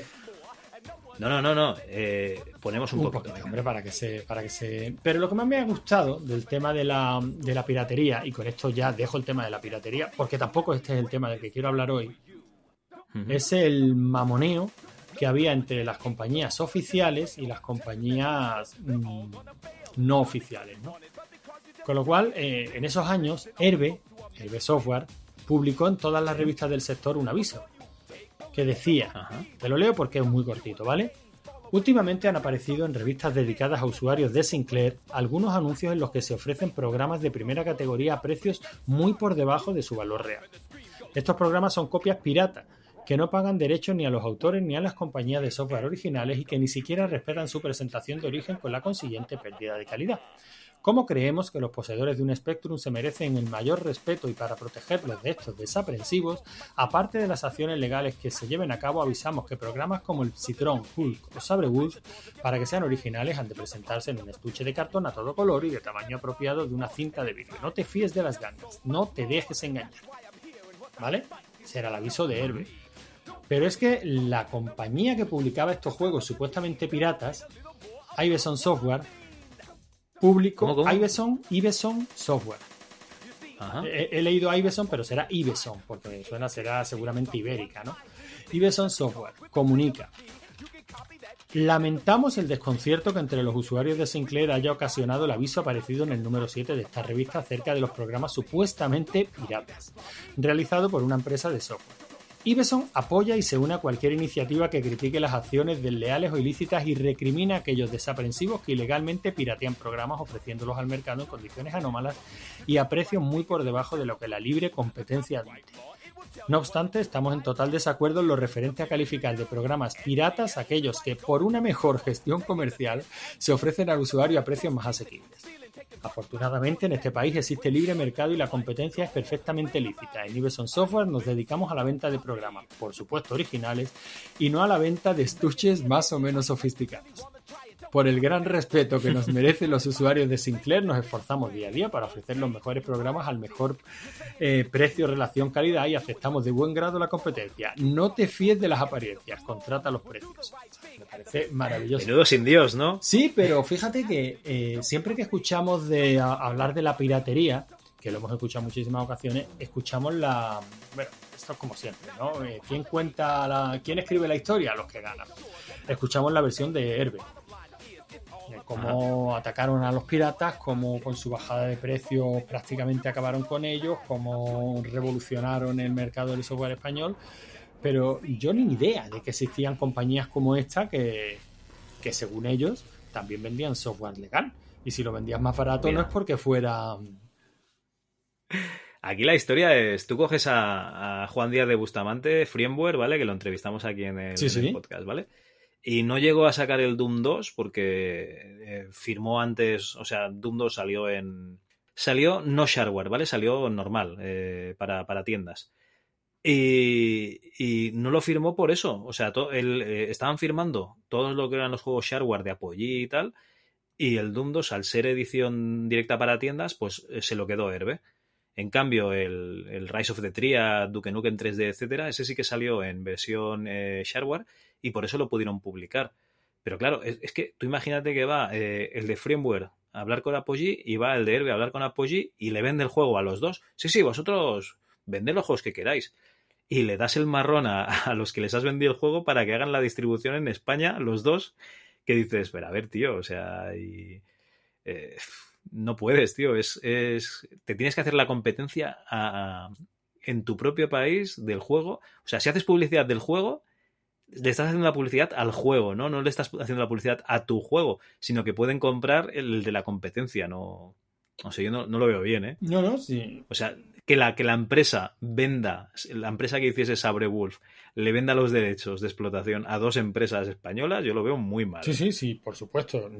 Pero, pero ¿se hacía? ¿No se hacía? O sea, eh, lo que decía... I- Bueno, yo no lo sé. Claro. Primera noticia que tengo. Lo que decía Iveson era real, no era real. En fin, el caso es que el tema me pareció interesantísimo y digo, bueno, pues por ahí pueden ir, pueden ir las cosas.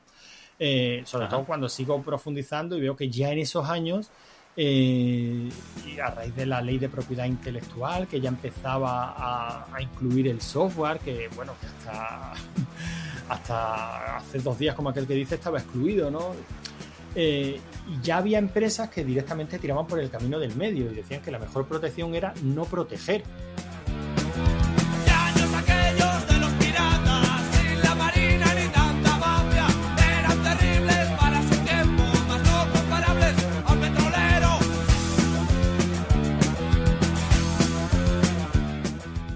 Ausencia de protección. Y el ejemplo claro que, mencionaban las revistas era WordPerfect, un software que, que publicaron diciendo la WordPerfect Corporation, decía que asumimos que los sistemas anticopia al que más perjudican es al usuario, eh, al propietario legal del software porque le impide hacerse copias de seguridad de su propio software y le obliga a tener que pedir una copia si se le estropea un disquete, tal. Así que eliminamos los sistemas anticopia, asumimos las pérdidas por piratería, pero confiamos en nuestro en nuestros en nuestros clientes. Así, ¿no? le- así les, así les fue. bueno, es una de las valoraciones. Y digo, ah, pues esto también es interesante. Y tampoco al final he hablado de esto, Javi. Pero he, dedicado un montón de tiempo. Estás, me estás ahí liando como, como tu hermano. Eh, ¿eh? Cuando hace una recomendación de una canción y empieza No, por, no, no, yo no. Yo simplemente quiero ver cómo durante, a lo largo del mes y, y y lo mucho que, lo bien que nos viene a nosotros, eh, proyecto como el MC2 Club, pues, que aprendemos un montón. Aunque vayamos saltando de una cosa. O sea, todo esto es investigación de campo tuya de este. Eh, por cierto, la investigación de campo relativa a la piratería la he sacado prácticamente toda de una cuenta de Twitter que recomiendo que se llama arroba de piratería. Eh, su título es Historia de la piratería. Y la verdad es que re- eh, se dedican a tuitear un montonazo de recortes de revistas, noticias, tal, todas eh, relacionadas con la piratería. ¿Vale? Y, y la verdad es que resulta interesantísimo. Arroba de Arroba piratería. de piratería. El caso es que mm, digo, no, mira, tampoco voy a hablar de piratería porque es un tema muy muy amplio y no se merece un pedacito de sección que lo que me voy a dejar Javi, que es un maldito tirano, ¿no? Digo, bueno, pero Pero sí, pero sí, o sea, eh, eres un cabrón, tío, pero si aquí os dejo hablar de lo que os dé la gana, simplemente, a ver, la única condición para venir al MS2 Club es prepararte tu sección. ¿Ves? Un maldito, un maldito tirano. Bueno, pues el caso es que yo necesitaba un contrapunto a, a toda la sordidez que tú nos has traído, Javi. Y después de toda Ah, esta vale. investigación de campo, y, con esto es con lo que yo empecé, y con esto es con lo que, y esto es lo que yo pretendía traer como contrasección a la tuya, eran juegos bíblicos en MS2. Regina,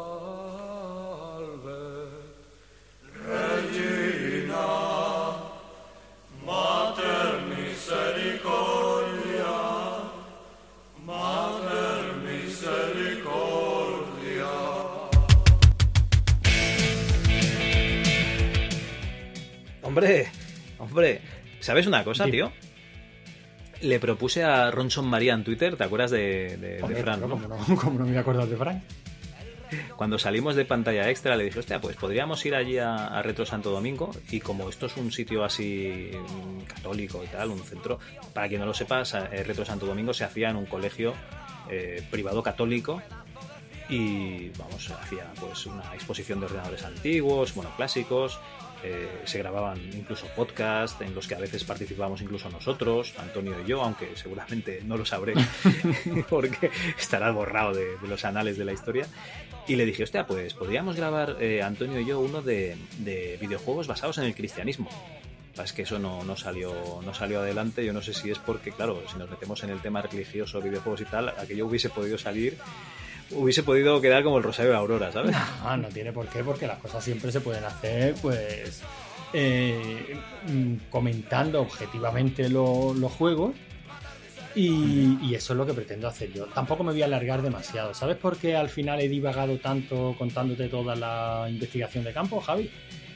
Porque hay dos juegos. No, porque realmente hay muchos, pero son el mismo. Eh, es curioso, tenemos un punto en común muy, muy parecido a, a los juegos de Steve Poker. En el momento que puedes programar una IA medio sencillita y poner imágenes de fondo, pues los puedes publicar juegos de Steve Poker como churros, ¿no? Bueno, pues cambia la IA de un juego de póker por una IA, bueno, por una IA, por una programación básica de preguntas y respuestas y las imágenes de chicas enseñando sus vergüenzas por imágenes bíblicas y tienes un juego bíblico, Javi. A tope, tío, tío. Venga, a partir de ahora estoy al 100%. O sea que son prácticamente todos así. Así que te voy a hacer una pequeña reseña muy, muy, muy rapidita de tres o cuatro, ¿vale? Que son prácticamente juegos Sí. de preguntas y respuestas. Y me voy a detener un poquito, pero muy poquito más, en dos juegos que me han sorprendido mm, positivamente. Por el nivel de producción que tienen, ¿no? Bueno, el primero de ellos es La caída de Jericó. Toma ya, la caída de Bueno, este está mm, eh, eh, orientado a niños de, de 10 años. De 10 años para arriba, te encuentras en el camino de Egipto a Jericó y según vayas respondiendo preguntas correctamente, pues vas avanzando, ¿no? Básicamente no hay más. Es un, es un juego de preguntas y respuestas. Tiene la curiosidad de que viene con su propio editor de preguntas que te permite crear tus archivos de preguntas propias, ¿no? O sea, con lo cual, digamos que entiendo que el sentido de este juego sería algo así como un como una herramienta educativa pues para catecismo, chicos que están dando catequesis para la primera comunión, cosas así, ¿no? Eh, los requisitos no son muy elevados, pero bueno, estamos hablando de un juego que funciona en MS2, como es de, como es de recibo. Y por cierto, acepta EGA y VGA, ¿eh? O sea, es un trivial de, de religión. Es que prácticamente todo de lo que te voy a hablar, Javi, son trivials de religión. Porque para MS2 no hay otra cosa. Si, si nos fuéramos a Super Nintendo, ¿te acuerdas este que había de Noah's Ark? Este que era. El Noah's Ark, sí, sí. Eh, Era otro, otro rollo, ¿no? Pero prácticamente eh, para MS2 todo lo que te encontrabas eran trivial de preguntas y respuestas. Tenemos, bueno, fíjate, Vale. tenemos uno que es el tesoro de la felicidad, que en este caso, pues básicamente es un laberinto y tienes que ayudar a Nicodemo a recoger el tesoro, básicamente a base de decisiones correctas. En este caso no son preguntas, sino, o sea, te va haciendo preguntas, pero mm, que valoran tu actitud, no, tu- no tus conocimientos. O sea, tienes que tomar las decisiones correctas en eh, situaciones de la vida, ¿no? Y si vas acertando con las decisiones, por supuesto, si, si esas decisiones siguen los ideales cristianos, pues vas avanzando, ¿no? Y al final acabarás saliendo de ese laberinto. También, pa- también para MS2 y, oye, estamos hablando de VGA o superior, ¿eh? Y aparte esto requiere un 286. Coño, hay potencia, Hombre, ¿eh? Estamos hablando, por favor, ¿qué, qué menos? ¿Te acuerdas cuando hablamos del sistema operativo de Dios? Hostia, sí, el Tem- Temple, OS. Maravilloso. Bueno, el siguiente que te traigo es pintar y aprender la Biblia.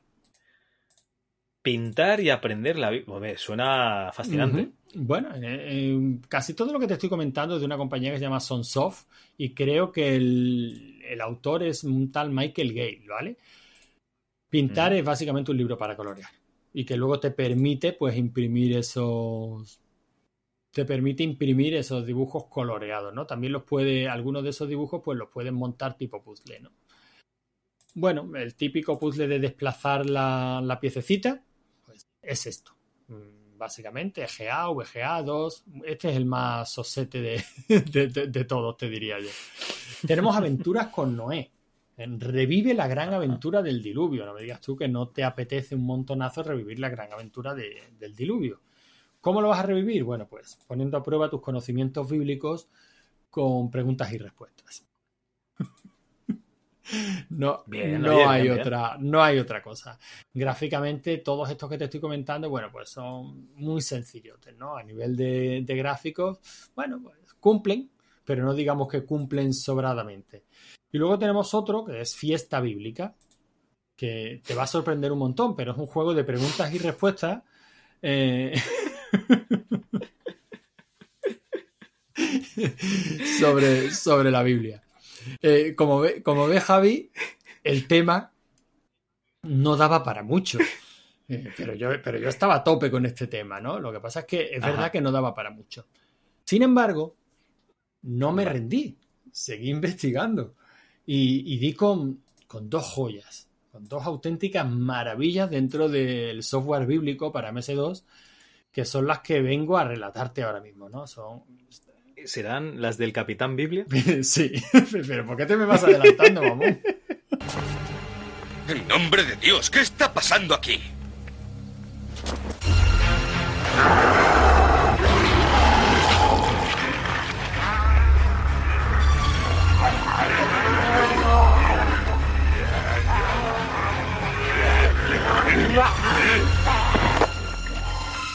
Es cosa del diablo. Apártate, muchacho. Esto requiere una intervención divina. ¡Ya!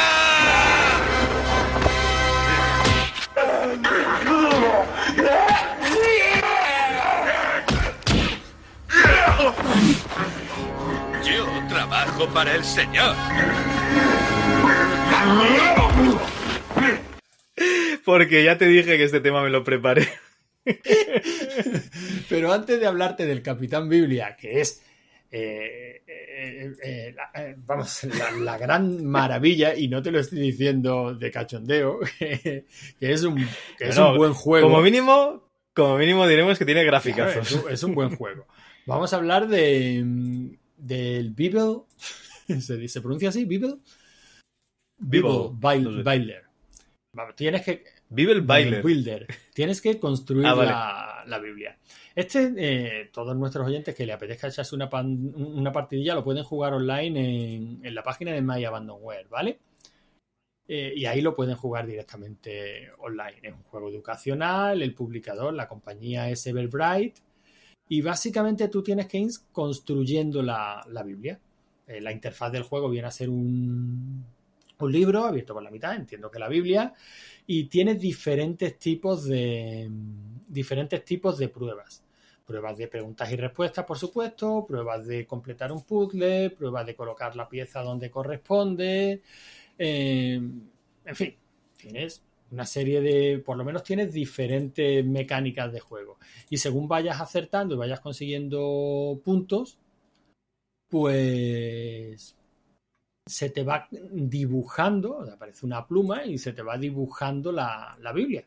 La escena bíblica a la que estás haciendo alusión, no todas las preguntas y respuestas es de acertar el, pues la palabra correcta, ¿no? Otras veces es, pues simplemente tienes que elegir la frase que corresponde. Eh, algunas son realmente complicadas. O sea, a lo mejor te ponen una cita bíblica y tú tienes que adivinar qué, qué cita bíblica es. O sea, tienes que decir capítulo y versículo para ver si aciertas. no. Uf, madre mía. Eh, o sea, un juego mm, que tiene O sea, es para ir leyéndote la Biblia Sí, sí, tienes que tener un gran conocimiento. Gráficamente, bueno, pues es sencillito, pero no está nada mal. Y bueno, entiendo que para estudiosos de la Biblia es una manera muy, muy, muy agradable o muy divertida de ir aprendiendo, aprendiendo la Biblia. No, no lo he visto mal. Muy Pero por bien. supuesto, mm, tú ya te has adelantado, la joya de la corona es el Capitán Biblia eh, en la cúpula de la oscuridad.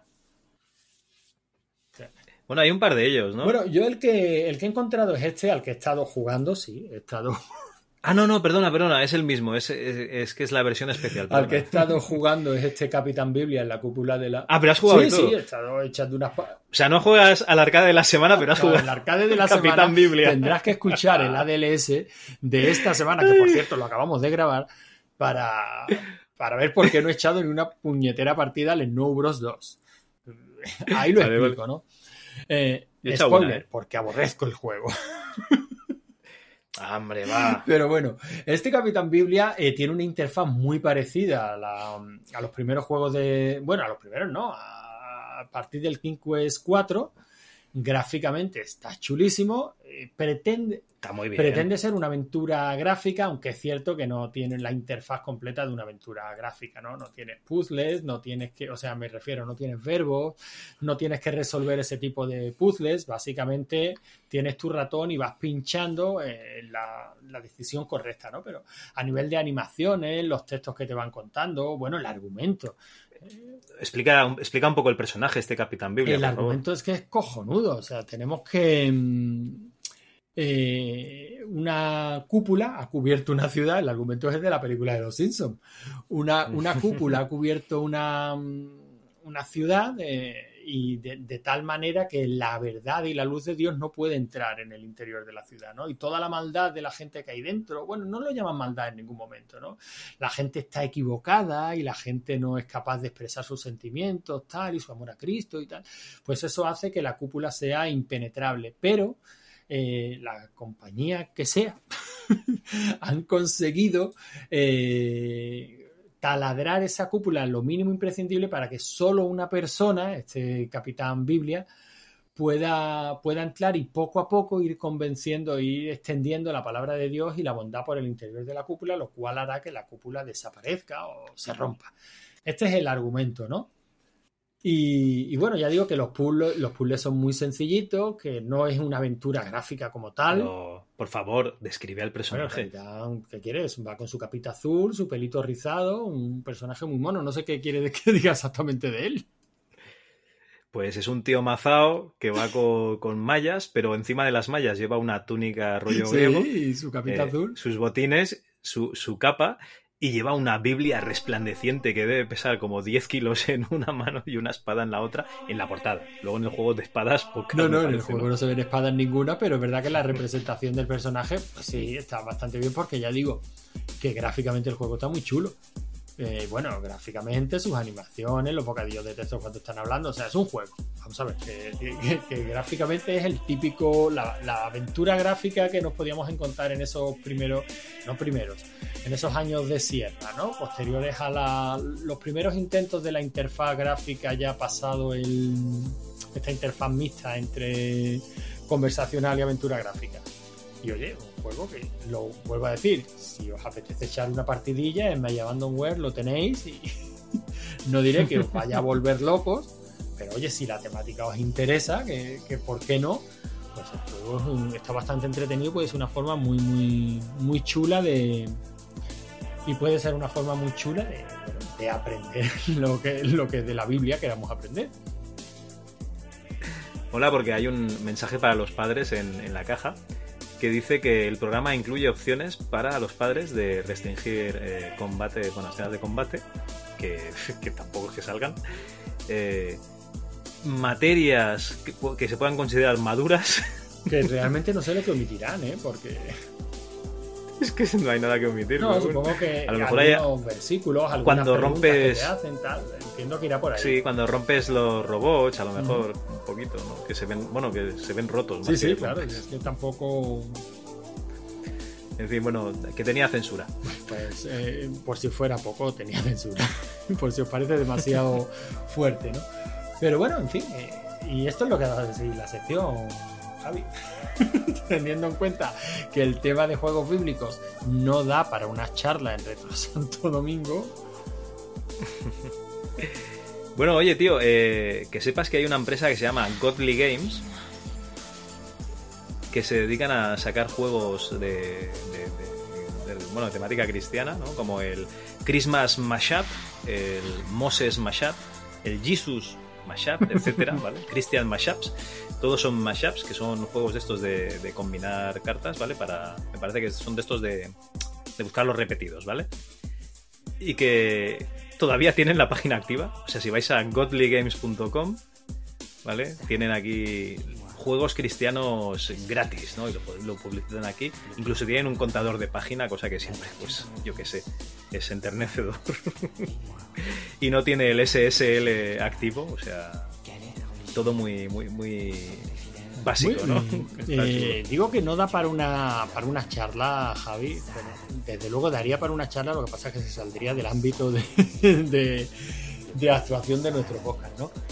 Pero estoy seguro, o sea, no nos olvidemos que entre otras muchas cosas la Iglesia Católica no deja de ser una empresa que mueve millones. Y estoy seguro de que hay, bueno, tú ya nos has mencionado una, pero que hay empresas que, que publican este tipo de juegos y, que tienen una cierta repercusión económica, eh, que hay quien demanda este tipo de juegos. Ya digo, entiendo que el ámbito de, de interés de todo este tipo de juegos, pues vale. Que sí, para escuelas dominicales, todo este tipo de historias. Quizás aquí en España a lo mejor no, las veamos tanto, pero me consta que en, en estados de Norteamérica en lo que eh, el interés por este tipo de, tem- de- temas es bestial, ¿no? En países de Sudamérica hay países con una eh, con unas creencias y con una base religiosa infinitamente superior a España, ¿no? Que es de donde estamos hablando nosotros fecha de hoy. Y estoy seguro de que todo este tipo de, juegos tienen su mercado, ¿eh? Y que hay compañías que se sacan su buen dinero publicándolo. No, no, no, es- está claro de que, de que todo tiene su mercado. Incluso este, este tipo de juegos, pues seguramente, pues, o sea, la gente que les guste. Eh, yo qué sé. De todos ellos, yo me quedo con el con el Noah's Ark, eh, que también lo tenéis en versión 2, o sea, de que Ah, ¿ese estaba para también? eh, También, si queréis sedar animales para secuestrarlos y llevarlos a vuestra barca, ya de todas maneras, ya digo, no, fuera de coña, este Capitán Biblia merece echarle un ojo, aunque solo sea por la curiosidad. ¿eh? Es muy Y curioso. está- está y es que- el Capitán Morcilla, ¿no? El Capitán Sevilla ahora y el Capitán Y es Biblia. que está muy bien hecho. No, desde luego es, es, es bastante bonito.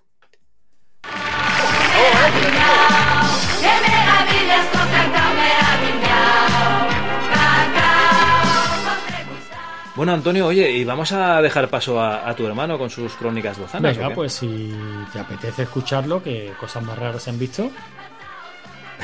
A mí siempre, y yo creo que a los oyentes todavía más.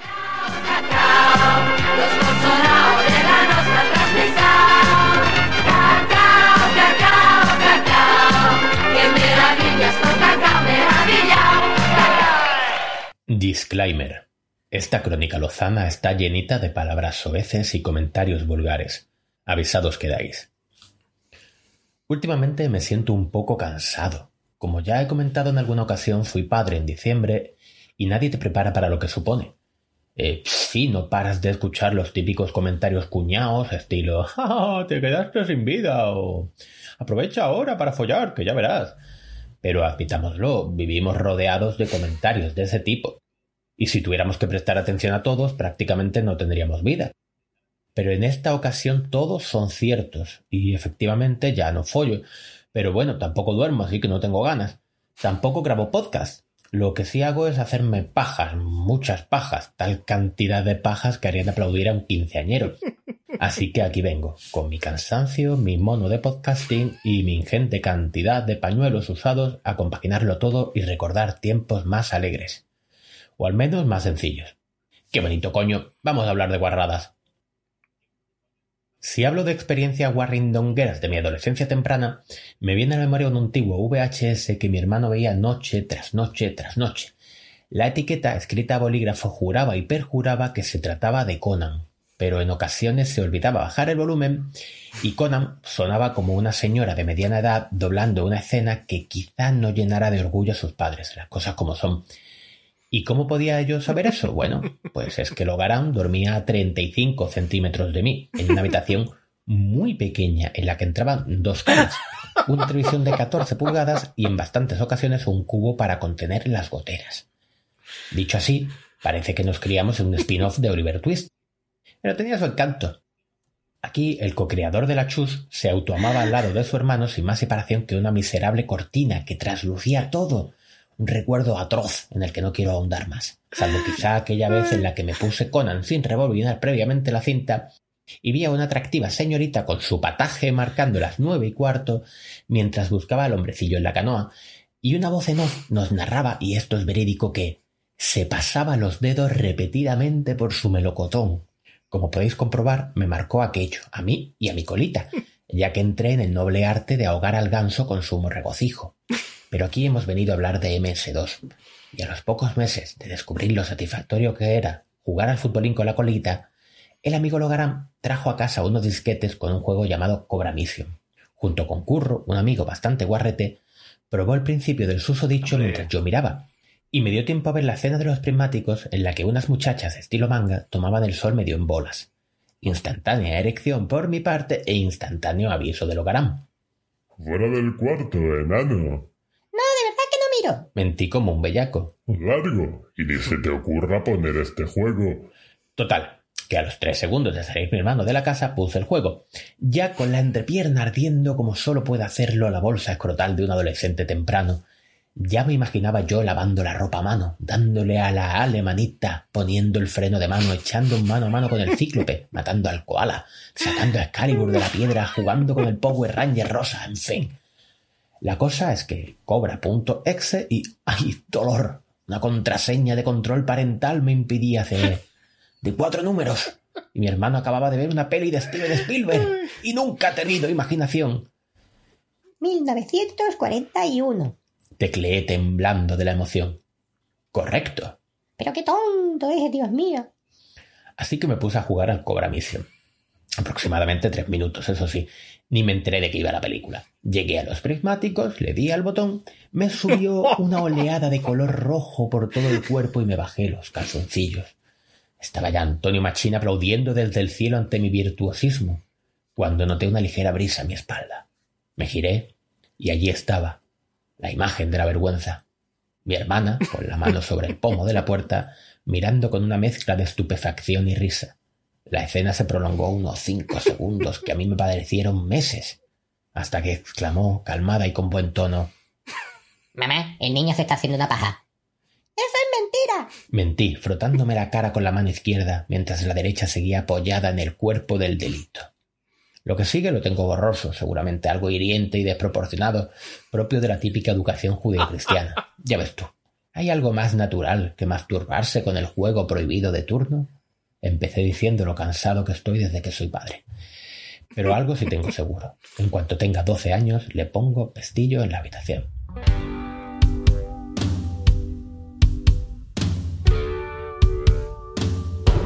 Llega un momento en la vida donde te das cuenta cuáles son las cosas que importan de verdad. Cosas como la familia, los amigos, los pequeños detalles. Bueno, todo eso me lo paso por los huevos. Yo estoy hablando de otra cosa, que siempre está ahí cuando la necesitas. Es que me diste tanto que quisiera por lo menos devolverte una vez el favor. Y qué mejor que con una canción. Sí, una canción de amor. ¡La concha de la madre! ¿Quién rompe los huevos? Ah, mira quién es. ¡Aloja! ¿Qué haces, Ivana? ¿Cómo te trata la pandemia? ¡Pandemia! Yo estoy de fiesta, ¡sape! Ah, bien, me alegro. Aunque ahora que lo pienso, Tengo la pelota llena de vivir en cuarentena. Ya llegué al final de Netflix. La muñeca ya no es sexy.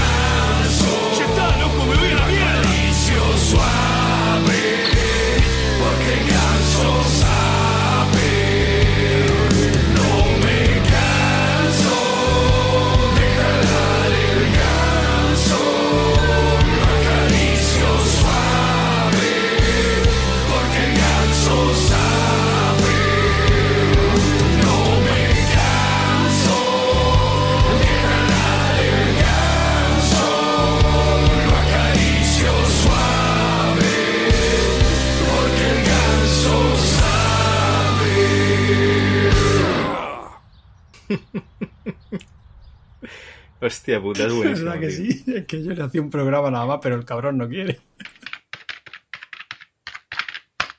El virus.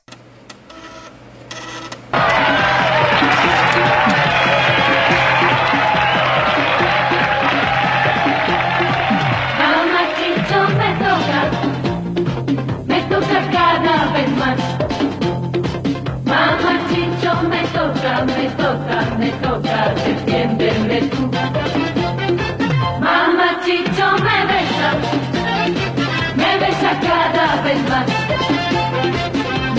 Chicho me besa, me besa, me besa, aléjalo. Bueno, Antonio, después de la publicidad, o bueno, Antonio, antes de la publicidad, eh, te he prometido que tenía aquí constancia de un virus que se llamaba virus Málaga. Y la verdad es que mm, mi fuente de información, como no puede ser de otra manera, es eh, la, la hemeroteca del ABC, por supuesto, que es el único periódico que eh, de momento está dejando consultar su hemeroteca. Y digo de momento porque me parece que, que ahora solo te dejan consultar tres o cuatro veces al día, una cosa Sí, así, o ya- sea, se está poniendo Ya han complicado. empezado a limitarme un poco, sí. Esto nada, mañana ya será de pago o no todo, en fin. Bueno, la noticia es del ABC del 1 de abril de 1992, ¿vale? Noticias frescas, noticias eh, fresquitas para todos vosotros. Y rezaba así el titular. Cinco virus informáticos amenazan hoy a más de 3 millones de usuarios en España. El llamado 1992 está muy extendido en Andalucía y Extremadura, ya sabéis. Hay mucho virus en Extremadura y en Andalucía. Y me encanta la noticia porque aquí te empiezan a dar un repaso ¿no? de, de- de más o menos los virus que hay. Pone miércoles negro para los ordenadores. El 1992 o quinto centenario, eh, esto es, es muy, muy, muy español supongo, ¿no? Destruye los 17 primeros sectores del disco duro. El 2622 o Málaga visualiza varios mensajes relacionados con el terrorismo. Surif o primero de abril es originario de Israel. El árbol de Navidad visualiza un abeto en la pantalla. Bueno, ni tan mal, ¿no? No, hombre, se mola. Y Casper destruye la primera pista del disco en el que se ejecuta. Puto Casper. Y aquí nos explicaban un poquito más de, de los virus. mm, la verdad es que eh, es curioso porque, claro, en 1992 te tenían que explicar quién detectaba los virus, qué era un virus, porque, claro, en el periódico no tenían ni idea de, O sea, es un periódico generalista, entonces la gente no tenía ni idea, ni, ni tenía por qué tener un ordenador en casa, con lo cual no sabían ni lo que era un, un virus. Y te daban varios consejos, ¿no? Pues eh, tener y pasar con frecuencia eh, un programa de detector de virus actualizado. Si dicho programa detecta la existencia de un virus, intentar eliminarlo, borrando además inmediatamente el fichero que lo contenga. Si el virus está instalado en el registro maestro de arranque Master Boot Record del disco duro y no puede ser eliminado, el único remedio seguro al 100% es reformatear el disco duro, lo cual si no se ha hecho previamente copia de este supone la pérdida total de los datos y programas que en contenidos, o sea, ya te iban diciendo un poquito la- las cosas. Incluso te decían el, eh, cómo iba esto del virus Málaga, que era el experto Juan José Nombela, explica que el virus 2622, llamado Málaga en Estados Unidos, Y he buscado y no, he encontrado casi ninguna referencia, fue detectado por primera vez en la Universidad de Málaga hace dos meses. Estamos en abril del 92, pues en febrero del 92. Infecta los ficheros .com y .exe y el sector de arranque de los disquetes. Tiene un tamaño medio de 2622 bytes. Las fechas programadas para su manifestación son las mismas que en el caso anterior, bueno, explicaban varios virus, y sus efectos son visualizar varios mensajes relacionados con el terrorismo. Eh, entonces, nada, es muy bonito, ¿no? Está eh, la fiebre, no, la gripe española y el virus Málaga, tío. O sea, es todo muy, muy bonito. Hombre, yo quiero pensar que el virus Málaga, eh, sobre todo si es conocido en Estados Unidos, se referirá a la Málaga ubicada en California. Ah, sí, pues aquí pone que fue detectado por primera vez en la Universidad de Málaga.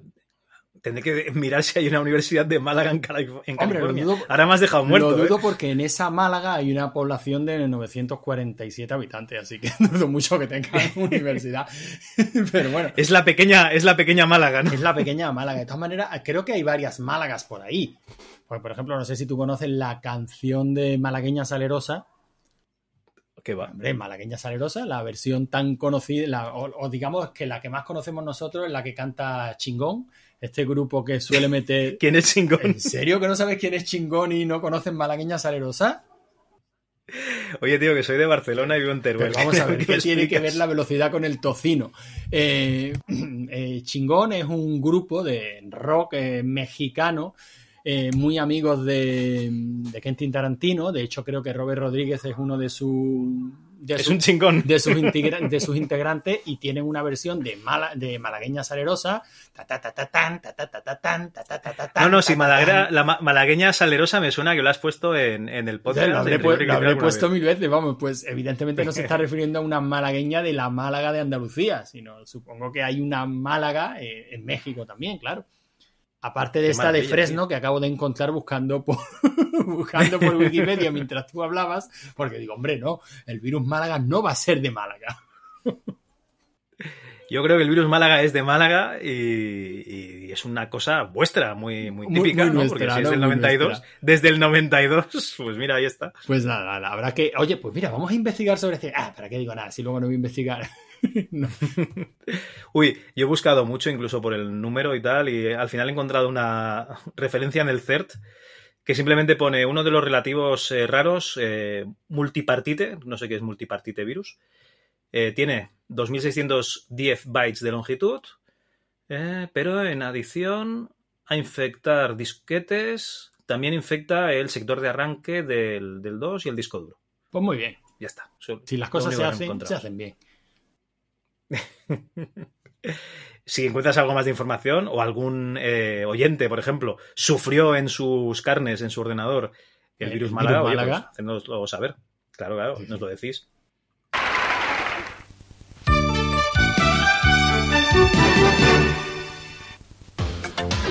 ¡Ay, qué calor!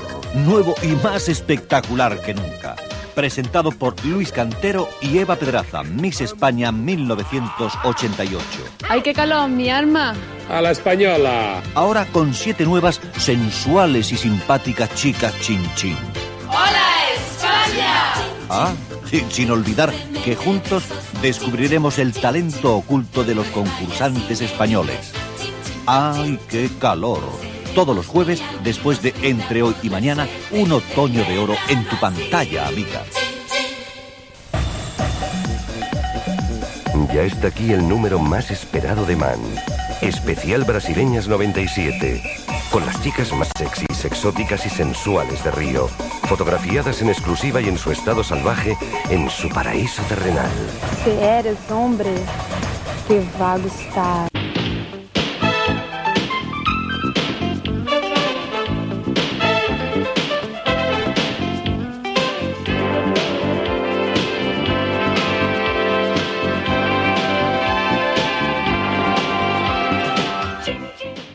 Bueno, pues el mes pasado nos saltamos la publicidad, Antonio, y este mes no vamos a hacer eh, sesión doble, pero vamos a poner unos pocos anuncios relacionados con la temática del, del programa. Y yo no sé si tienes alguno preparado, pero yo te he querido coger uno, coger no, perdón, agarrar uno que, que a lo mejor, eh, no sé si te suena. Sería Hombre, este, casi- este anuncio. Pero espera, espera, espera. A ver, a espera, espera, Javi. Vamos a sentar las bases. A mí si me agarran, me agarran los dos. ¿Los dos qué? Eh, eh, ¿De qué estamos hablando? Yo le, le agarraré el audio. Ah, no, no, vale, vale. Sí, perdona, se me había ido, no sé, será la temática del programa que a lo mejor me tiene un poco disperso. Eh, sí, el audio te lo, te lo pincho ahora mismo, vamos. Perfecto. ¿Así? Sí, da. ¿Así? No, no da. No, no. ¿Así? No da. No, no, no, no, no. No da. ¿Así? Sí da. ¿Así? No da. No, no. ¿Así? No da.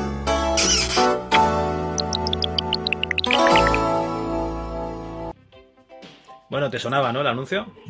Me sonaba, me sonaba. Este era del pack, del pack de los míticos. Bueno, este es un anuncio de los años 80, no sé exactamente de, de qué año, ¿vale?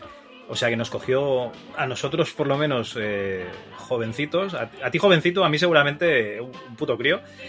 Y la verdad es que este tema de- de- del SIDA ¿no? y el NODA acojonaba mucho a los críos porque mm, teníamos como una psicosis. No sé si te suena la situación, ¿eh? Una psicosis con un virus que no sabíamos exactamente eh, cómo lo podías pillar, pero que era, que era mortal. Y eh, en este anuncio, en teoría, nos querían explicar eh, cómo lo podías coger y cómo lo podías evitar, pero yo creo que eh, lo que hacía era eh, acojonar a todos los críos en edad de, de estar viendo la tele en esos momentos. Sí, la verdad es que, hombre, eh, gráficamente, pues el anuncio. re- quiero recordar que eran unas especies de. de muñequitos muy simplificados, ¿no? Eran algo así como gotitas de agua, o lo recuerdo así, ¿no? Como Eran figuras simbolitos. antropomórficas, pero muy. Bueno, no, eran simbolitos de. Ah, sí, sexo. el de, eran chicas y chicos, Sí, pero con el simbolito. Sí, el simbolito este de género, sí. y, y bueno, joder, Javi, es que ponernos a hablar de lo que significaba el SIDA en esa época, joder, es que vivíamos acojonados. Totalmente acojonados. O sea, era de escuchar noticias en televisión de la persona a la que habían discriminado, pelis como Filadelfia, no sé si te acuerdas. Sí, sí. O sea, es que el desconocimiento era brutal, de un tema muy, muy, muy serio. Pero bueno, yo creo, casi creo que lo que más me llama la atención de la época era mm, esos anuncios eh, mm, al margen del fondo de- del anuncio. O sea, el hecho de que existieran esos anuncios ya era algo como muy rompedor, ¿no? Y algo que generaba muchísimo debate. Es triste que 30 años después eh, se siga discutiendo por parte de algunos sectores de la sociedad, estoy tratando de ser lo más políticamente correcto posible, Ajá. la conveniencia o no de, de impartir determinadas enseñanzas o Ah, bueno, eh, a ver. en las escuelas, ¿no? Yo ahí, yo ahí no me meto, pero simplemente eh, aquí nos querían enseñar un poquito cómo funcionaba el tema este del virus. Y, y así, aún así nos acojonaron. Y hoy en día. Sí, sí, claro. Y hoy en día te dan cuatro matices y aún así es- sigues acojonado. Y digo, hostia, no ha cambiado nada en, en 30 No, años. no, no hemos cambiado nada. De todas maneras, claro, no sabía que ibas a poner anuncios en esta temática, ¿no? Pero para mí era casi todavía más mítico el de el del instituto, no sé si te acuerdas. El de que cogía el entrenador o, el profesor de gimnasia a todos los alumnos de del instituto y allí en el en el gimnasio el- enseñaba un condón que había encontrado en una taquilla. Hemos encontrado esto en una taquilla. eh, ¿De quién es? Y, y la típica escena de película americana salía un chico así decía, soy yo. Y luego salían todos los demás, rollo, o capitán, mi capitán. No, no, es mío, es mío, es mío, es mío. No sé si te acuerdas de ese anuncio. Hostia, pues ahora que lo dices sí, pero hasta que lo has mencionado ni, ni me sonaba. Pues ese casi dio más motivo de, de hilaridad y de cachondeo, ¿no? Porque mis amigos y yo incluso rodamos una versión de ese alumno a la española realista. Es decir, que el profesor enseñaba el condón y no empezábamos todos a salir en plan digno. Es mío, no, es mío, no, no. Enseñaba el condón y empezábamos todos. un preservativo. Claro, que es lo que hubiera pasado en un colegio español y en un instituto No, español. no, y sigue pasando, porque a día de hoy, eh, yo este año Sí, he estado, sí, he la- estado dando tecno y tienes que enseñar las herramientas y las operaciones, ¿no? Y entonces, claro, tienes que explicar que un objeto duro es el capaz de penetrar a otro menos duro y, y nada, eso ir penetrar y... Sí, sí, la no verdad- falla, la verdad es automático. Bueno, en fin, su- digamos que es algo que va mm, con la edad, ¿no? Es como los grafitis de pollas que hacían los romanos, pues es lo mismo, es que no pasa de moda.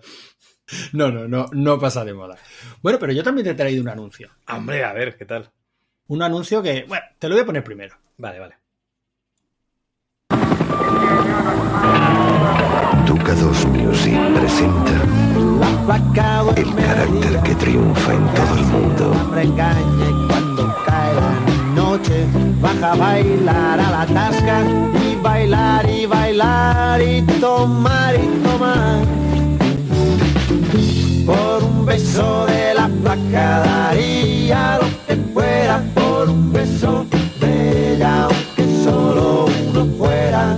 Por un beso de la placa daría lo que fuera, por un beso de aunque solo uno fuera. Ducados Music, carácter latino. Jo, qué maravilla. Cuántas cosas que ya que, que- que no se hacen, qué nostalgia. Bailar, ¿Verdad que sí? bajar a la tasca, Pau Donés, los recopilatorios de música, cuántas cosas que ya no están. Eh, Todo, todo eh, en un único anuncio, ¿eh? Ya ves. Un anuncio que para mí era la, yo qué sé, la apoteosis de la sensualidad. O sea, esa canción, eso, yo, yo qué sé, yo. Para mí lo tengo relacionado con una feria de Málaga, una o un par de ellas, porque esta canción sonó muchísimo. Pero no son ferias retro, ¿no? No, no, no, son Ah, ferias vale. de verdad. Eh, Eh, de- eh, eran actuales ya. eh, y no sé si has tenido la suerte de estar en la feria de, de Málaga. Uy, qué va, tío. Pues mm, bueno, ahora mismo llevamos un par de años sin ella, ¿no? Pero la, la feria de Málaga es una auténtica pasada si te gusta este anuncio, ¿no?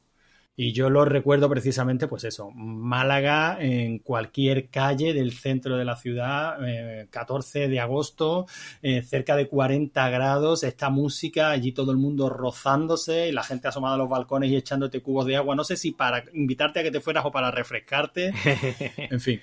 La verdad es que mm, es cierto que ya se ha civilizado un poquito más la feria de Málaga. Ya no le echan agua a la gente que pasa por la calle. Ya no le echan agua a la gente, ya no se, digamos que se ha controlado un poquito más, ¿no? Ya se han hecho grandes esfuerzos por parte del ayuntamiento para llevarse eso a- al recinto ferial, que está en el Cortijo de Torres, y el centro dejarlo pues un poco más visible para los turistas, ¿no?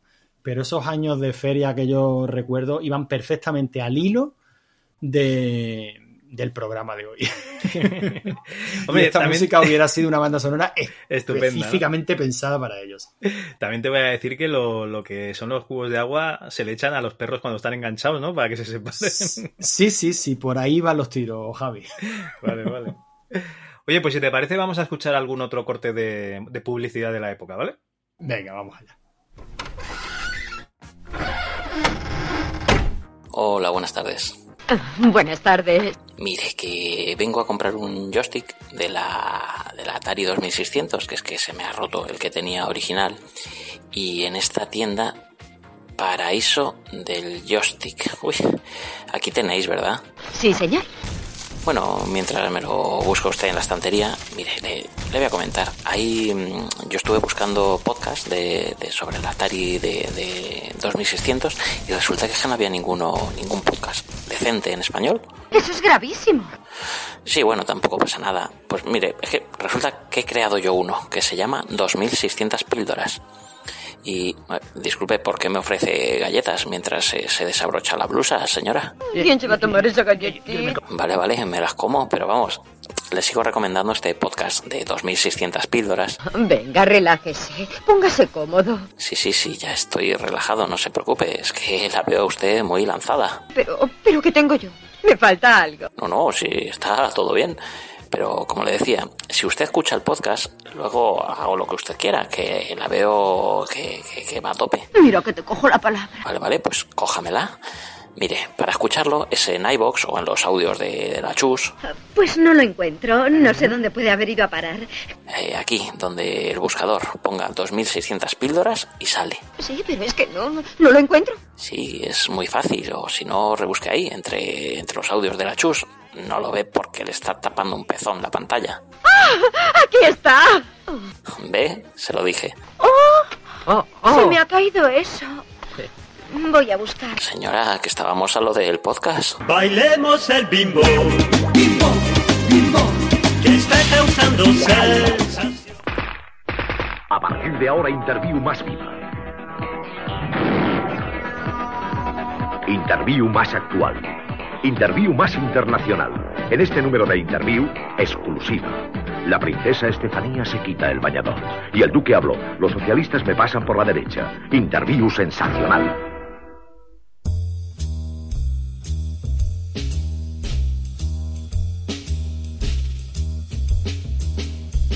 ¿Te gustan los joysticks esbeltos y rugosos? ¿O prefieres los suavecitos de bola? ¿Los botones te gustan más cóncavos o convexos? ¿Tus partidas son largas y placenteras? ¿O cortas e insatisfactorias? Sean cuales sean tus perversiones con el arcade stick, Escucha el arcade de la semana. El micropodcast semanal en el que te contamos todo lo que ocurre en el salón recreativo de la Chus. Las últimas novedades de Mariano, el top 5, quién necesita mejorar. No te lo pierdas. Todos los miércoles en tu podcatcher.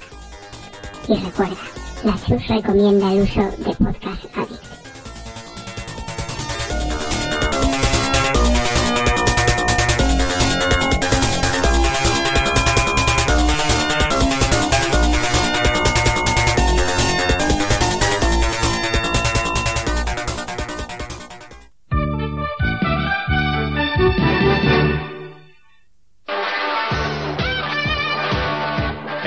Enchúfate a Telecinco.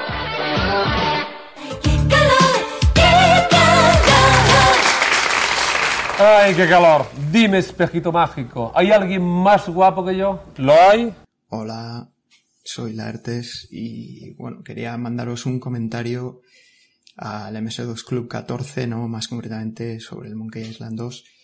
Eh, bueno, no, no mandé ningún comentario para el programa porque, bueno, al final el Monkey Island 2, pues, es un pro- bueno, un juego tan, tan famoso, tan conocido que, bueno, tampoco tenía mucho más que aportar, ¿no? Podría haber contado cómo, cómo llegó a mi vida el juego y tal, y bueno, que yo sí lo tengo original, lo, compramos original. Bueno, creo que me lo regalaron por un cumpleaños original, y todavía lo conservo original en su caja, bastante bien conservado.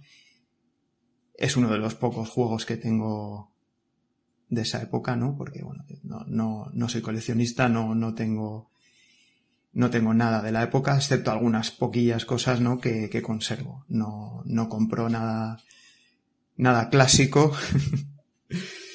y, pero bueno, como después de escuchar la introducción del, del podcast, habéis mencionado un par de temas que, que, bueno, que a mí me gustan mucho, ¿no? Uno es el tema de las traducciones y el otro es Terry Pratchett, ¿no? Que también lo habéis mencionado. El mundo disco.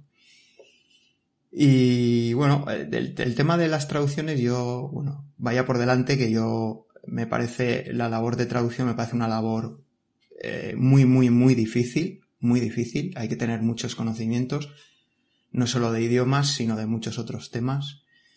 Creo que cuando hicimos el, el podcast de los simuladores de Microprose ya, ya hablamos un poco del tema de traducciones.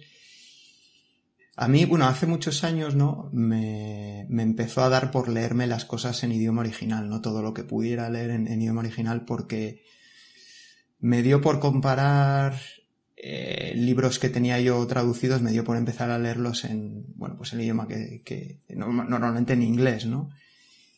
Y empecé a ver que hay muchísimos fallos, ¿no? Y empecé a ver que, que el leerte una obra en versión original es completamente diferente a, a leerla traducida, ¿no? Es, yo pongo un ejemplo siempre que igual es un poco extremo, ¿no? Pero es como ver la película o leer el libro, ¿no? Eh, no, igual no tan extremo, pero joder, hay muchísimas diferencias, ¿vale? Entonces, bueno, como habéis hablado de la traducción de lo del Monkey Range, ¿no? De, del Monkey 2, pues simplemente deciros que, no sé si conocéis, hay un, hay una, una web, ¿no?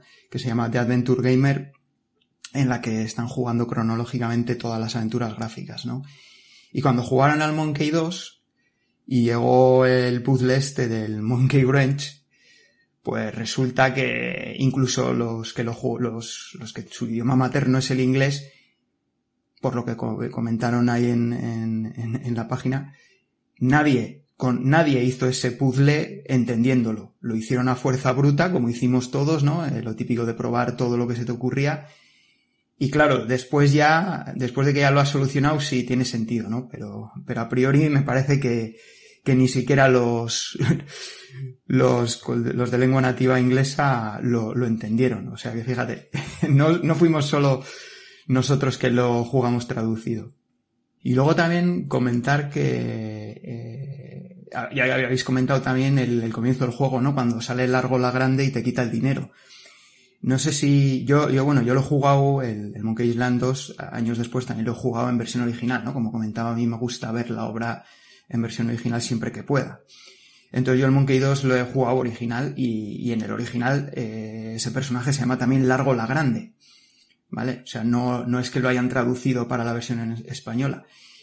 Y comenté también en, The Adventure Gamer, les comenté pues eso, que Largo la Grande en español significa pues largo significa long, long, ¿no? Y, grande significa big, y claro, la gracia está en que largo la grande es un, es, un tapón, ¿no? Y, y muchos de los, también de, de los que lo jugaron en inglés, pues no habían entendido ese chiste, ¿no? o sea, fíjate, en la versión original no habían entendido lo de largo. Bueno, no lo habían entendido, no, no lo habían cogido, claro, porque si no sabes español, pues largo la grande, pues, pues no te suena a nada, ¿no? Así que fíjate, curiosidades de, de los idiomas, ¿no? Yo con este tema las traducciones ya digo que me gusta mucho leer en versión original y, por ejemplo, también pondré otro ejemplo, ¿no? Que, bueno, yo estuve viviendo en Alemania varios años, ¿no? Y bueno, cuando llegué allí, pues no tenía ni idea de alemán, ¿no? Lo primero que hice fue, fue apuntarme a, a un cursillo de alemán, ¿no? Para, menos para entendiendo algo. Y también lo primero que hice al llegar fue ir a una librería y comprarme La historia interminable en versión original, ¿no? Que, bueno, imagino que ya sabéis que la versión original es en alemán. Porque La historia interminable era, es uno de mis libros favoritos, me lo leí de, niño y, y después me lo he leído muchas veces y dije, jo, esto me lo tengo, ahora que voy a aprender alemán, me lo tengo que leer en alemán. Y tengo que decir que aunque me costó un huevo, porque bueno, no, no, no sabía mucho alemán, bueno, de hecho sigo sin saber mucho alemán, ¿no? Pero, pero hice el esfuerzo de leérmelo en alemán y tengo que decir que lo disfruté un montón. O sea, es lo que digo. Es que es otro libro. Aunque la historia sea la misma, leer la versión original es, es otro libro, ¿no? Y, y bueno, y ya para, terminar, ¿no? Eh, Todo esto que, estoy contando, contaré también otra historia de cuando yo era niño y estaba en EGB, ¿no? Y empezamos a dar inglés en clase y mi profesor de inglés no era nativo, ¿no? Él era español, pero nos contó que él había aprendido inglés porque quería leerse a Shakespeare en, en versión original, ¿no? Y yo en aquel momento pensé, joder, vaya, vaya gilipollas este tío, que es lo que nos cuenta aquí. Y fíjate, años después, pues le doy la razón a, aquel profesor de inglés que tuve, ¿no? Que todavía, todavía me acuerdo de él y todavía me acuerdo de aquella historia. Y ya entroncando con, con Mundo Disco, ¿no? Que también habéis hablado un poco de él, pues. Es que Mundo Disco, yo lo siento mucho, pero hay que leérselo en inglés, tío. Hay que leérselo en inglés porque mucho se pierde porque es intraducible y otras cosas se pierden, pues no sé si porque el traductor no lo ha entendido, no tenía tiempo, mmm, no sé, porque bueno, también es cierto que los traductores siempre suelen andar con unas fechas muy, muy, muy ajustadas, ¿no? Y bueno, yo quiero pensar pues que esa es la razón, ¿no? No porque lo hagan mal. Pero desde luego, Mundo Disco pierde mucho traducido. Lo siento mucho por el que lo haya leído traducido, pero, pero es así. Así que nada, pues creo que esto era todo lo que quería contar. De momento, bueno, no, no escucha el podcast entero, pero bueno, mando este comentario antes de que se me olvide todo esto que quería contar. Y nada, si tengo alguna cosa más, pues ya mando otro audio. Venga, chavales, que muy bueno el podcast y, y seguid así. readme.txt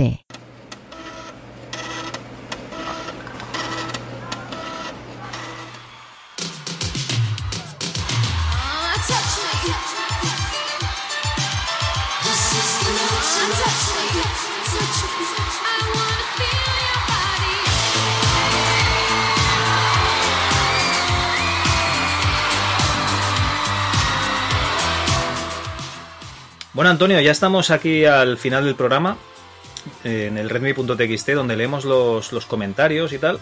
Pero antes de leerlos, queremos deciros alguna cosita pues, de lo que estamos haciendo en la Chus. Eh, oye, Antonio, ¿sigue la competición esta de arcades en el grupo de Telegram? Hombre, por favor, está más viva que nunca. De hecho, mmm, mm, tú la- le estás cogiendo una cierta manía. Porque eh, tú sabes que me encanta el metapodcasting, Javi. Nosotros grabamos Yo los no, le martes. estoy, yo no le estoy cogiendo manía a la competición, le estoy cogiendo manía Al día que hemos elegido a las horas, grabar, a las horas. El caso es que solemos grabar el ADLS, o sea, el arcade de la Pero semana. explica, es- explica lo que es eso. Eh, pues es una, un podcast que se le ha ocurrido a la ERTES, en el que básicamente hacemos un pequeño resumen del juego al que hemos estado jugando en el, en el Salón Recreativo de la Chus la semana anterior. Y bueno, pues contamos nuestras impresiones sobre el juego, las impresiones de los participantes y, cómo ha quedado el torneillo que, que hacemos semanalmente, ¿no? Con las puntuaciones, quién ha quedado primero, tal, tenemos nuestro top 5. Eh, puntuamos el juego también, mm, le damos una valoración sobre, sobre 10. Y bueno, la verdad es que está quedando un programita bastante curioso que estamos publicando semanalmente. Y bueno, parece que está, está gustando bastante, por lo menos la gente lo, lo escucha y lo esperan con, con ganas todos los miércoles. Lo grabamos los martes por la noche y lo publicamos los miércoles. El programa es cierto que se está convirtiendo en una puta locura, porque pe- pedimos comentarios en audio y la gente se ha venido arriba y nos están enviando unos comentarios en audio que son auténticas historias, vamos, eh, con, con Bueno, edición pero profesional, eh, música, canciones. covers, sí, sí, covers Madre de la de la música de lo- del juego de, de la semana, canciones grabadas y escritas ex profeso para, para el juego de la semana eh, y además no cualquier canción, no, no, no, no, Eh, canciones mm, escritas por tíos que han vendido millones de discos y esto no es coña. una pasada, la verdad es que está quedando una cosa muy muy chula. Pero bueno, la gente que escucha el MS2 Club en la Chus Presenta, en ese feed en el que lo englobamos todo, estoy seguro de que se habrán encontrado en el feed pues algún que otro arcade de la semana. Eso seguro, es el programa semanal, el único que tiene, digamos, una, Una periodicidad eh, periodicidad semanal, sí. constante. Sí, sí. Bueno, también comentaros que gracias al compañero Luis Retro hemos podido escanear para preservar dos revistas eh, de OKPC, la número 17 y la número 48, las cuales pues están disponibles en nuestra web. También están disponibles en el Museo Hard Limit. Eh, así que gracias Luis por, eso, por haberme enviado las dos revistas eh, para poder escanearlas y yo devolvértelas, todo hay que decirlo. Y gracias a los compañeros del Museo Hard Limit también por hospedarlo ahí. Y si encontráis las revistas, eh, pues también las tenemos en el grupo de Telegram, eh, hacedlas rural, o sea, esto, eh, la preservación es para eso, para que se preserve, no para guardarlo en un disco duro. Si, si podéis, lo ruláis y así lo tiene más gente. También deciros que hemos publicado un podcast con el top 10 de juegos de rol parados, que nos ha servido de excusa pues muy bonita para hablar con dos grandes amantes del género. El grandísimo Ferergón, que nos descubrió innumerables juegos en su sección de Micromanía, Maníacos del Calabozo, y el no menos grande David Skywalker, que controla muchísimo de juegos de rol clásicos y de juegos de mesa. La verdad es que es un programón. Si no lo habéis escuchado, una maravilla, vamos. Una, auténtica pasada. Si quiere, Javi, ya, ya que estamos en noticias, que sepa la gente que ahora también nos puede escuchar, no solo en MS2 Club, sino absolutamente todos los programas que publica la Chus directamente en Telegram, sin salir de Telegram. Hemos creado un canal que se llama Achur Radio y todos nuestros programas, los que podéis escuchar en todos los medios posibles, Spotify, Evox, en nuestras propias webs, bueno, en todas partes. También los pueden escuchar ahora sin salir de Telegram, que nos consta que hay una parte importante de nuestros oyentes que prácticamente viven ahí, en Telegram. Es curioso que digas esto porque eh, yo creía que los, los podcasts de, de la Chus al estar súper libres y abiertos y tal, eh, la gente pues, pues tenía miles de posibilidades de hacerlo. Incluso la gente lo que pedía era maneras de, de descargarse los, los podcasts Evox Originals, ¿no? Que no somos nosotros, por supuesto. Y, y es curioso, ¿eh? Cuántas maneras de, de descargarse el, el, MP3, tío. Sí, sí, bueno, prácticamente, digo, si es que te lo encuentras aunque no quieras. Eh, la, la Chus prácticamente se está convirtiendo en ese banner de publicidad que te aparece en una esquina cuando tú no quieres, ahí estamos nosotros. Levantas una piedra y te sale un podcast. Y te sale un podcast de la Chus, sí. Bueno, además David nos ha puesto los cuernos este mismo mes. Qué cabrón el David.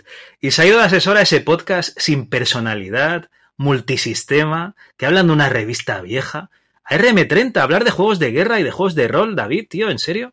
Es, es vergonzoso. Lo que hace este tío es vergonzoso. O sea, no tiene nombre. Sinceramente, bueno, sí tiene nombre. Es una pura traición. Chaquetero. No, hay que tener poca dicho. vergüenza para ir a grabar a RM30. Si no habéis escuchado, escuchadlo que, que, vale la pena porque por fin, en lugar de hablar de una película de, de, un juego de rol, hablan de un juego de rol. Está bien. De varios, y además muy, muy bien hablado. Vaya, vaya doblete se ha marcado David este mes. Ya ves.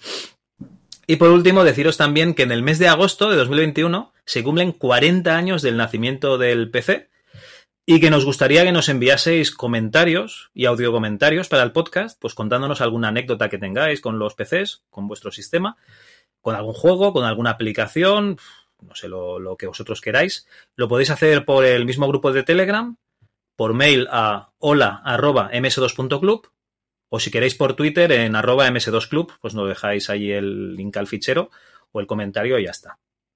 La verdad es que nos hace mucha ilusión tener un aniversario, ¿no? Nosotros que somos un podcast que salió, como quien dice, en pandemia y, sin ánimos de, de yo qué sé, de, de, tener ningún tipo de repercusión y oye, tío, vamos a, a, darle ahí apoyo al 40 aniversario del PC, joder. Hombre, claro que sí, como que, como que se lo merece. No nos cansaremos de decir que el sistema en el que acaban todos vengan del sistema que vengan.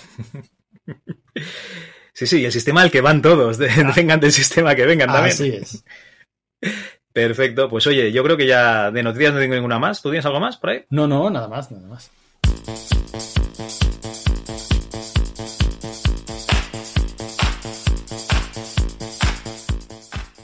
Pues si te parece bien, vamos con los comentarios de, de Ivo. Venga, arranco entonces yo.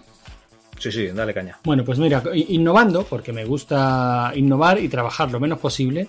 En esta ocasión... ¿Vas, a, ¿Vas, a, volver a leer los comentarios enteros? No, no, no, ni muchísimo menos. Ah, vale. De hecho, me he hecho mi, mi archivito como, como debe ser.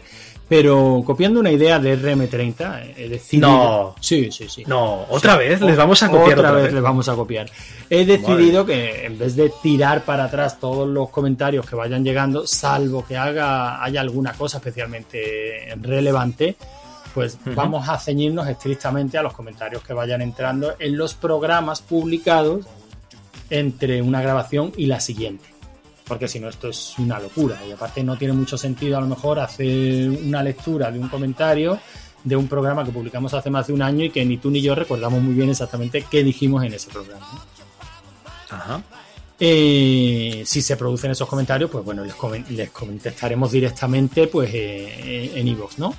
Pero aquí el... Eso quiere decir que si, public si publican un comentario, yo que sé, al volumen 13, como no entraría, ya no, le, no lo contestaríamos. Bueno, les Pero si entra en el último, les, entonces sí. Efectivamente, les contestaríamos en iVoox y bueno, y si eso que han dicho en el volumen 13, pues supone una fe de ratas o supone algo especialmente reseñable, bueno, pues sí, ¿no? Pero tú sabes, Javi, que la gran mayoría de los comentarios son acabo de descubriros y me ha molado mucho. Bueno, pues, vale, vale. ¿no? pues por iVoox, si te parece, les contestaremos diciendo muchísimas gracias eh, que es la verdad, no, nos apetece mucho que vayan llegando nuevos, nuevos oyentes, pero no tiene sentido ir añadiendo minutos artificialmente al programa para leer ese tipo de comentarios que no dejan de ser, pues oye, eh, felaciones vacías, autofelaciones. Y mira cómo molamos que la gente nos dice lo que molamos. Está feo. ¿Te parece? perfecto. Cojonudo. Venga, pues desde nuestra última grabación, pues hemos publicado el volumen 14, hemos publicado el floppy 12 y el floppy 13. Si no se me olvida nada. Y me encanta porque nos decía un, un chaval o una chavala, ahora no recuerdo quién era, por por Evox, que, que con estos nombres de, de mes y de número y tal, que no, que claro, no se enteraba de lo que había en cada programa. Y, y claro, yo, yo contaba con que la gente veía eh, la portada del programa, leía lo que había en el disquete y ya sabía lo que había. Pero claro, como Evox, esa gran aplicación, pues no te pone ni la portada, pues allí, claro, la gente pone volumen, yo qué sé, eh, 10, eh, octubre, ¿sabes? y no tienen ni idea de, de lo que se van a encontrar dentro. Entonces, has dicho los floppies y yo no sé de qué me estás hablando. Bueno, pero según vayamos leyendo los comentarios, eh, eh, está muy claro de que, de qué hablamos en cada uno de los programas, ¿no? Por ejemplo, el volumen, el volumen 14 pues fue el especial de Monkey Island, ¿no? Ah, vale, vale. Pues en el que estuvimos hablando de, de Monkey Island, creo que a nosotros nos tocó el 2, el mejor. Y, Eh, bueno, y Dani, Daniel Neumann nos decía que, bueno, que, se puede decir del Monkey que no se haya dicho antes, ¿no? Básicamente eso es lo que nos dice su, lo que nos dice su comentario, ¿no? Eh, que a él, sin embargo, pues también le gustaba, eh, también habla del Quake, porque también lo comentamos. en- hostia, me, me encanta, Da- Da- eh, Dani. Oye, tío, he hecho un examen de Opos y me han preguntado un tema que digo, ¿qué, ¿Qué, qué se puede decir que no se haya dicho antes, no? ¿Qué, qué se puede decir de, de las partes funcionales de, de un ordenador digital que no se haya dicho antes? Que no se haya dicho antes. Eh, punto, firmado, Javier Sánchez. La, ver- la verdad es que culo. molaría mucho. No, pero joder, Dari tiene razón. Es un juego del que se ha hablado tantísimo.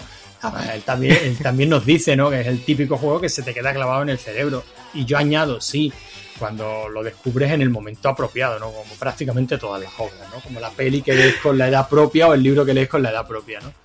Claro. Eh, Cuando, mm, cuando pero- mi, mi hija me pregunte sobre asuntos sexuales y tal, le diré, ¿qué te voy a decir? Que no se haya que no dicho se haya dicho antes. Eh, si te parece, nos lo quedamos, ¿no? Sí, sí, eso ya, yo me lo quedo como respuesta estándar. ¿Qué opinas Bueno, de la guerra en Irak? Pues que, que sea, ¿qué, qué voy a decir yo que no se haya dicho antes? Bueno, también ah, nos deja sus impresiones sobre el Quake y bueno, está bastante de acuerdo con lo que tú comentabas, ¿no? Un juego que es cierto que salían menos, menos enemigos que a lo que estábamos acostumbrados de Doom, pero también es cierto que estaban bastante más currados, que era más tema de ambientación. Tú al final te acabaste pasando el Quake, ¿no? Hombre, por supuesto. Incluso el compañero Morgoth me ha pasado un Celeron A600 con una Voodoo 3 y me voy a pasar el, el Quake 2 eh, con los drivers de Glide. Incluso puede que vuelva a poner el Quake 1 para probar eso, esa diferencia, ¿sabes? Entre, entre usarlo con una tarjeta 2D o meterle aceleración. Voy a ver qué pasa. Bueno, pues ya nos contarás tu- tus impresiones. Pixel Van Gogh, por su parte, nos dice que en el, en el programa anterior se refería al volumen 13, que ya poníamos la banda sonora del Monkey de entrada. Y que luego Sí. encima tenemos eh, la colaboración con RM30. Y que ahora encima eh, este especial de, Monkey 2, que cada vez que escucha la banda sonora del Monkey o del Zelda, que sufre prolaxos y erecciones nerviosas. Eh, bueno, yo creo que eso a lo mejor no llegamos a ese extremo, pero que casi que nos pasa a todos. Yo, yo creo que sí, yo creo que, que es lo que nos pasa a los que hemos vivido esa época, porque son, joder, es que es una puta maravilla. inmer- o sea, la inmersión que teníamos con esas historias es, es Es espectacular. y yo te voy a recomendar un poquito de bromuro por las mañanas, ¿no?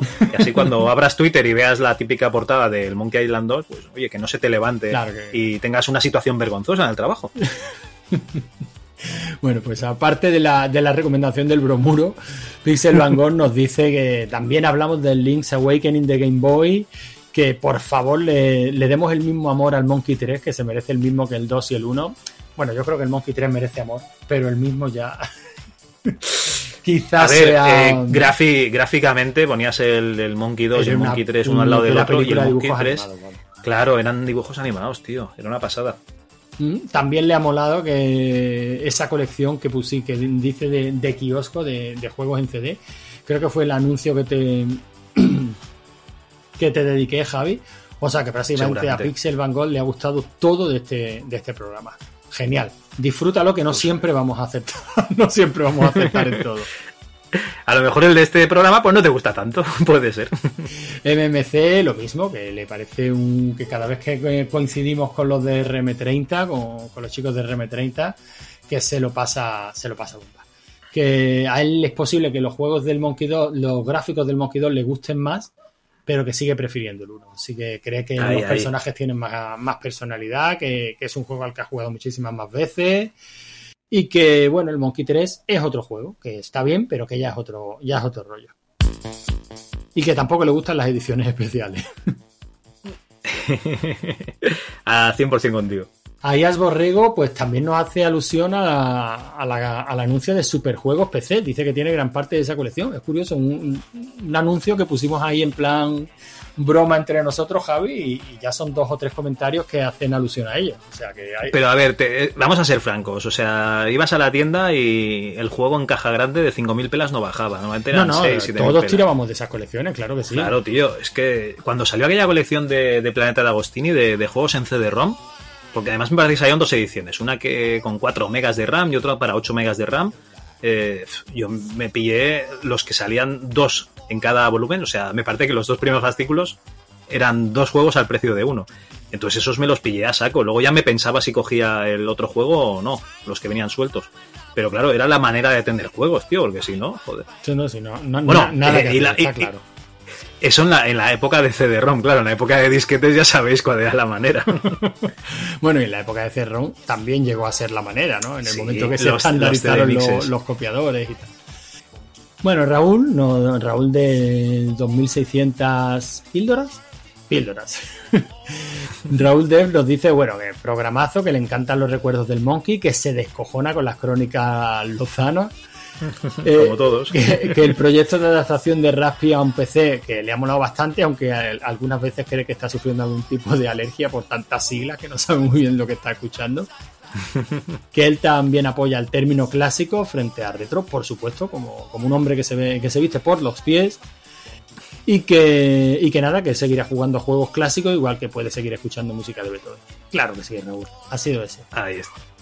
Retro MS2, pues nada, que le ha molado también mucho ese MS2 de Raspberry. La verdad es que es un proyecto muy interesante. Antoñico La Mierda en Tom nos dice. mm, ¿De qué te ríes?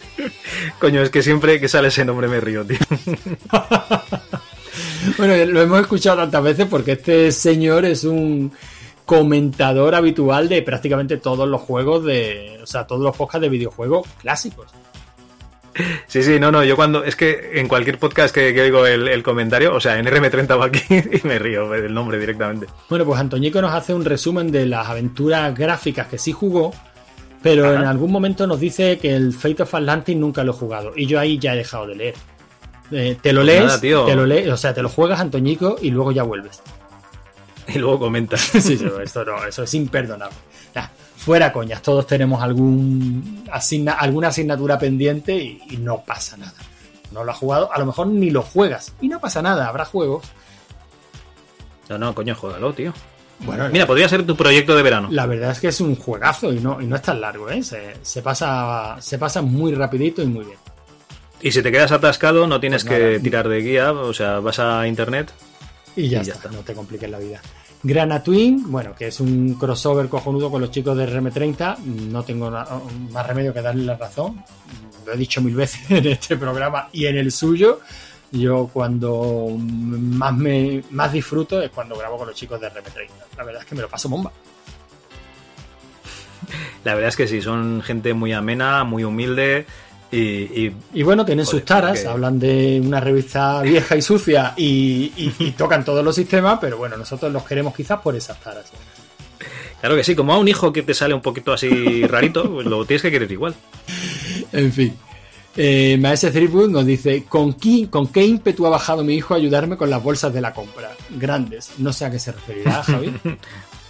Eso es un comentario de, de Jesús que estaba probando el, el Monkey Island 2 Me y acuerdo, su madre después que de mucho tiempo esperándolo y, y cuando por fin lo consigue.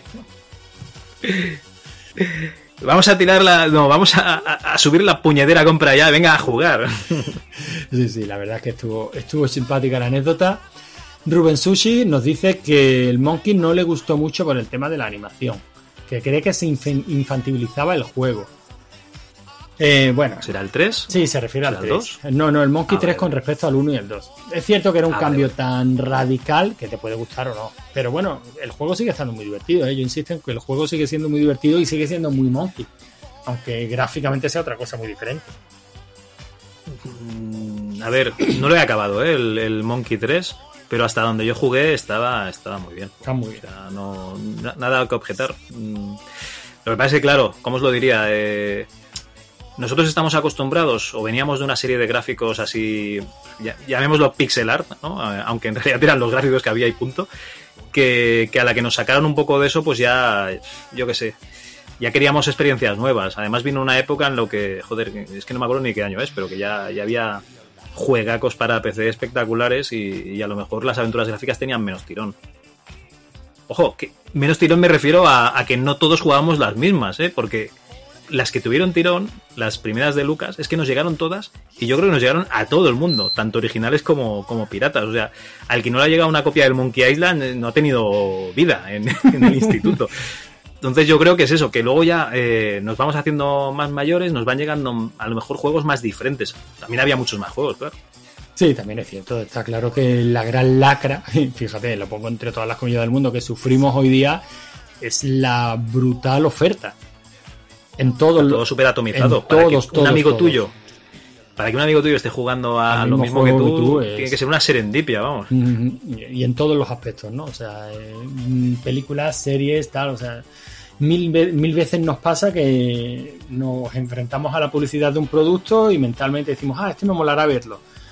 Y se te pasa, se te pasa porque la oferta te aturulla, o sea, es brutal, o sea, no, es imposible seguirle la...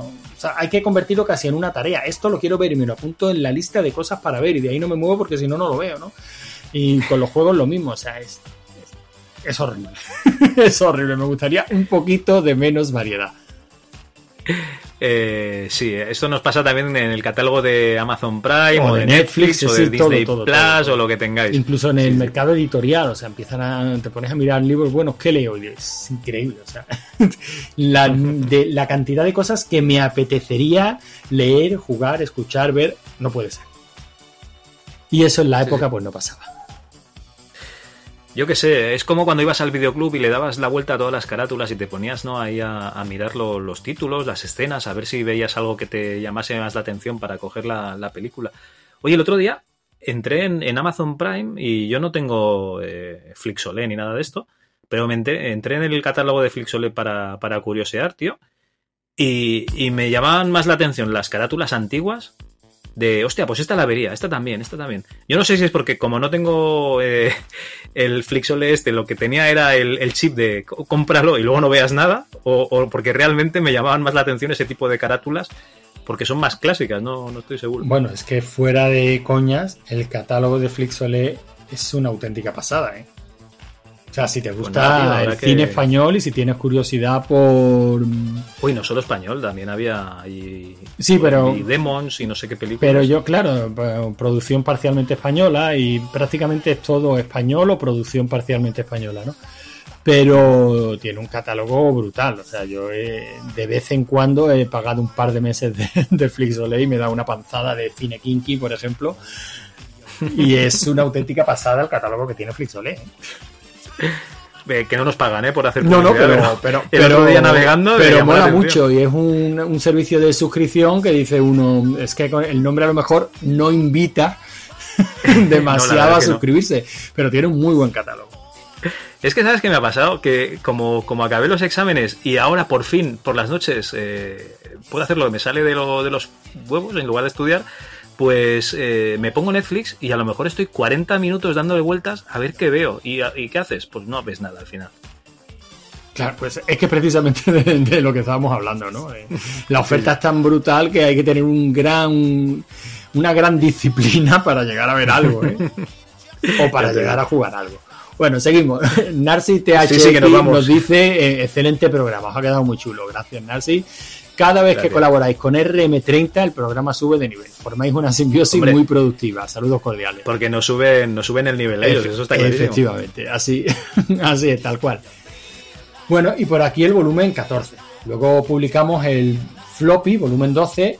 Y bueno, me he ido, me he ido a iVoox a copiar el título. y era la entrevista a Juan Díaz de Bustamante, ¿no? De Firmware y Rebel Studios. Muy bien. Para ubicarnos un poquito, ¿no? Mike CD nos decía que era un muy buen programa, que le ha gustado mucho la entrevista. Pero es que Mike CD nos ha dicho prácticamente un comentario similar en todos los programas anteriores. Se ve que está dándose una panzada de MS2, de MS2 Club tremenda. Y es a lo que me refería antes, Javi. Es absurdo leer el comentario de Mike CD en todos los programas anteriores. Por supuesto, se lo agradecemos enormemente. Se le agradecemos igual, claro que sí. Por supuesto. Rubén Sushi nos dice que recuerda comprar de Framework el Locus Pocus y el Wacky Wheel en un Prica de Murcia, un Prica. Me- se me acaban de caer 30 años encima. Y luego fue al continente a ver si tenían más juegos, ¿no? que venía en una fundita de plástico con ilustraciones a color. Y que luego ya en la Sí, revista pasada, Tiempo tío. se hizo con juegos como el Epic Pinball o el One Más Fall 2077. Sí, estos acabaron en muchas colecciones. La verdad es que eh, si buscáis por, por Wallapop todavía venden... Hay gente que vende la colección entera de, de esta de tiempo y tal. Oye, una, una cosa que te quería comentar. Cuando hemos dicho lo de Mike CD, Sí. Eh, a ver, yo siempre lo digo, yo escucho muchos podcasts, ¿vale? Entonces, eh, normalmente si me gusta el podcast, normalmente tampoco es que comente. O sea, yo soy de esa gente que tampoco comenta, ¿vale? Pero cuando dicen alguna cagada, que nosotros decimos muchísimas, entonces sí que es cuando te da por, por decir, hostia, ahora sí que comentaría. Pero claro, no vas a comentar aspectos negativos, porque cuando en general escuchas el podcast y sí que te gusta. Entonces, de- dejar un me ha gustado mucho, muchas gracias, realmente es un esfuerzo muy, muy grande. Y es una. ¿Por Pero no solo un esfuerzo, Javi. Eh, Fíjate que voy más allá. Para mí es una actitud ante la vida. Es que deberíamos. amable, ¿no? Claro, es que deberíamos de forzarnos más. No, no porque el comentario nos lo hayan dejado a nosotros. Mm, Ojo, no van por ahí los tiros. Pero parece que nos cuesta mucho trabajo hablar en positivo. Coño, hablemos, hablemos en positivo. Si algo nos ha gustado, pues nos ha gustado. Y si lo único que tengo que decir es, oye, ha molado mucho, pues oye, ha molado He mucho. disfrutado, claro, sí, sí. Pues cuesta muchísimo, porque cuando lo estás escuchando, ah, pues bien, pero cuando se acaba, pues a otra cosa mariposa, ¿sabes? Y me olvido. Eh, y, a, y a lo mejor has estado dos horas haciendo las tareas de la casa, que a mí me pasa, ¿eh? O estoy cocinando, lo que sea, y te la has pasado de puta madre, pues escuchando un, un podcast. Pero te cuesta la vida de dejar ahí un comentario, entonces, en los que meten cagadas, ahí sí que dices, hostia, pues aquí sí que dejaría un comentario porque para meter la puntillita, ¿sabes? Porque claro, todos somos muy listos. Yo no sé si tú, a mí me pasa decir, joder, ahora han dicho Dolph Lundgren y el que salía en la película era el Chuachi, por decir algo. ¿vale? Sí, sí, sí, sí, Eh, lo lo- las típicas cagadas que metemos todos. Pues eh, además a lo mejor estás diciendo una barbaridad, pero en tu cabeza estás diciendo la, o sea, en fin, bueno, ya, Antonio, yo creo que me entiendes, ¿no? Y, y realmente, pues, eh, meter un comentario simplemente amable, tío, pues es una, una cosa que, joder, que es lo que dices tú, que tendríamos que ser más amables en Sí, sí, hay, hay que serlo y si algo está bien, está bien. Y si, pero ya digo, no solo podcast. Si te has sentido bien tratado en un bar, hay que decirlo. Si te has encontrado con alguien amable en un- detrás de un mostrador, hay que decírselo. Si te has encontrado con un funcionario especialmente eficiente y amable, hay que decírselo. Coño, seamos amables. A ver si poquito a poquito vamos consiguiendo extender una ola de amabilidad. Y hay que empezar por uno mismo. Yo lo digo por mí el primero, ¿eh? No, nos cuesta mucho trabajo hablar en positivo. No sé por qué. Me parece absurdo, pero nos pasa. Sí, sí, es una, es una pasada porque además, bueno, es igual. No, no, y, y sin embargo, ya digo, mm, comentarios como este de MyCD, pues los agradezco un montón porque realmente que nos dice, muy buen programa chicos, me ha gustado mucho la entrevista, si es que no hace falta más, si es que a los que nos dedicamos a esto eh, como afición, que es nuestro caso, no necesitamos más, pero esto lo agradecemos una barbaridad. Ya te digo, no hay nada peor que hacer un podcast y que nadie te comente nada, porque eso qué, qué significa que, que es súper mediocre, ¿no? o que no te ha escuchado O nadie, que claro. no lo ha escuchado nadie, que también puede ser. Bueno, MMC nos decía que genial la entrevista, que la primera vez que vio Blade le pareció que estaba viendo un nivel nunca visto en los gráficos de los juegos. Yo creo que eso nos pasó a todos cuando vimos Blade por primera vez. Que le encantó y se lo acabó con los tres personajes. Y que nunca entendió Hostia. que no fuera un éxito rotundo. Bueno, yo creo que en la misma entrevista analizabais, ¿no? O tratabais de discernir un poquito el por qué no fue ese éxito rotundo. Bueno, en su época se quejaron mucho de la piratería, pero yo creo que haciendo autoconciencia en la entrevista ya dijo que es que llegaron tarde, aparte de tener problemas con la distribución internacional. Eh, sí, es que llegaron tarde, pero es que tú ves los prototipos de- del Blade en, antes de que saliese Quake y es que era una bestia parda. Pero claro, es que fueron muchísimos años de, de desarrollo hasta que salió. Bueno, ta- también MMC nos adelanta que, que él no cree que fuera la piratería, porque conoció mucha gente a la que no le gustaba el juego. Y es verdad, muchas veces, evidentemente, la muestra, eh, este tipo de encuestas, la muestra es muy limitada, ¿no? Cuando tú te limitas a tu, a tu entorno. Pero cuando tú das con un producto que te encanta, te parece maravilloso, pero luego a todo tu alrededor parece que no le ha gustado a nadie, nada más que a ti, eso ya a lo mejor no es tan mayoritario, ¿no? Y no quiere decir que tú sepas más o sepas menos, simplemente a ti te ha gustado, pero no es mayoritario. De la misma manera que le puede gustar al de al lado otro producto que a ti no, no te llega porque no es mayoritario, no sé. Hombre, te voy a decir una cosa, ¿eh? era, era exigente para los tiesos como yo. Yo en la época que me llegó, 2002 o así, o 2001, ahora no, no recuerdo exactamente el año, eh, yo tenía un Celeron A400, eh, no recuerdo la memoria RAM, y tenía una, una Riva TNT2, ¿sabes? Primero me compré un verano que trabajé, me compré el ordenador, al siguiente verano, después de trabajar, pues me compré la, la tarjeta aceleradora y tal. Y, y yo recuerdo que en aquella época también me había comprado unas mancuernas, nada, unas mancuernitas de 10 kilos en el, en el Decathlon y que me daba tiempo de hacer tres series de, de, de bíceps entre carga y carga de, de- escenario, porque aquella carraca de ordenador que tenía era lentísimo. Claro, la experiencia de juego en aquella época con la que tenemos ahora, que todo carga de forma espectacular, pues, pues joder, también, también llama la atención. Pero tenía su parte Entonces, positiva, Javi. Y ese, y ese cuerpecito que me tenía. Esos bíceps, ahí, claro, claro. Daba, daba gusto verlo. bueno, eh, el dobla esquina simplemente nos dice que el programa pinta interesante y descargando. Bueno, Ah, pues entiendo que lo llegó a escuchar ya. Quizás nos comente más adelante qué le pareció. Y pasamos ya al floppy número 13. Que este fue, bueno, pues el programa de Ferergon, la- el mes del rol que nos hemos montado entre los chicos del calabozo. que nos hemos montado entre los chicos de RM30 una vez más y nosotros, ¿no? Con ese David haciendo doblete y. Chaquetero. y rol, rol, rol y más rol. La verdad es que este floppy para mí ha sido una auténtica pasada. Yo no, yo no pude intervenir, pero. Bueno, pero- tú interviniste. Bueno, sí. Sale tu carta ahí. en off, yo intervine en off, pero ha sido una auténtica pasada. Yo no sé ni cuántas veces lo he escuchado. y Pixel Van Gogh nos decía, qué bien me viene esto, a ver, a ver. Y después de, de escucharlo, pues bueno, básicamente no- nos dice que tripitió segundo debut y que la culpa no fue solo el calimocho y los porros, sino que todos estos juegos que se mencionan en este programa también tuvieron mucho que ver. Muchas horas Así de que- mazmorreo. Muchas horas de mamorreo, sí. Alfonso Díaz nos dice que, había, que ha jugado prácticamente a todos los juegos que comentamos y que recuerda con especial cariño el Dark Heart of Cruel. Y aquí nos dice algo que yo flipo. Dice que tuvo que recurrir a un editor hexadecimal para descubrir los hechizos del mago. Y sí que se Sí, lo sí. llegó a terminar. Y que Sí, cuando ver, eh, llegabas al nivel más alto los combates eran redundantes. Yo qué sé, prim- primero hackeas un juego y luego No, no, te parece pero no, lo, no lo hackeabas. ¿Sabes ¿Cómo lo que pasa? Que si lo tenías pirata, si lo tenías pirata sin, sin el manual, eh, para sacar los hechizos, eh, Ah, o sea, los vale, hechizos vale, los tenías, que escribir. Sí, sí, sí. Para sacar los hechizos, pues yo lo que hice con unos compañeros cuando estuvimos jugando fue eso, eh, eh, editar lo- los ficheros y ver a ver qué, qué veíamos por ahí.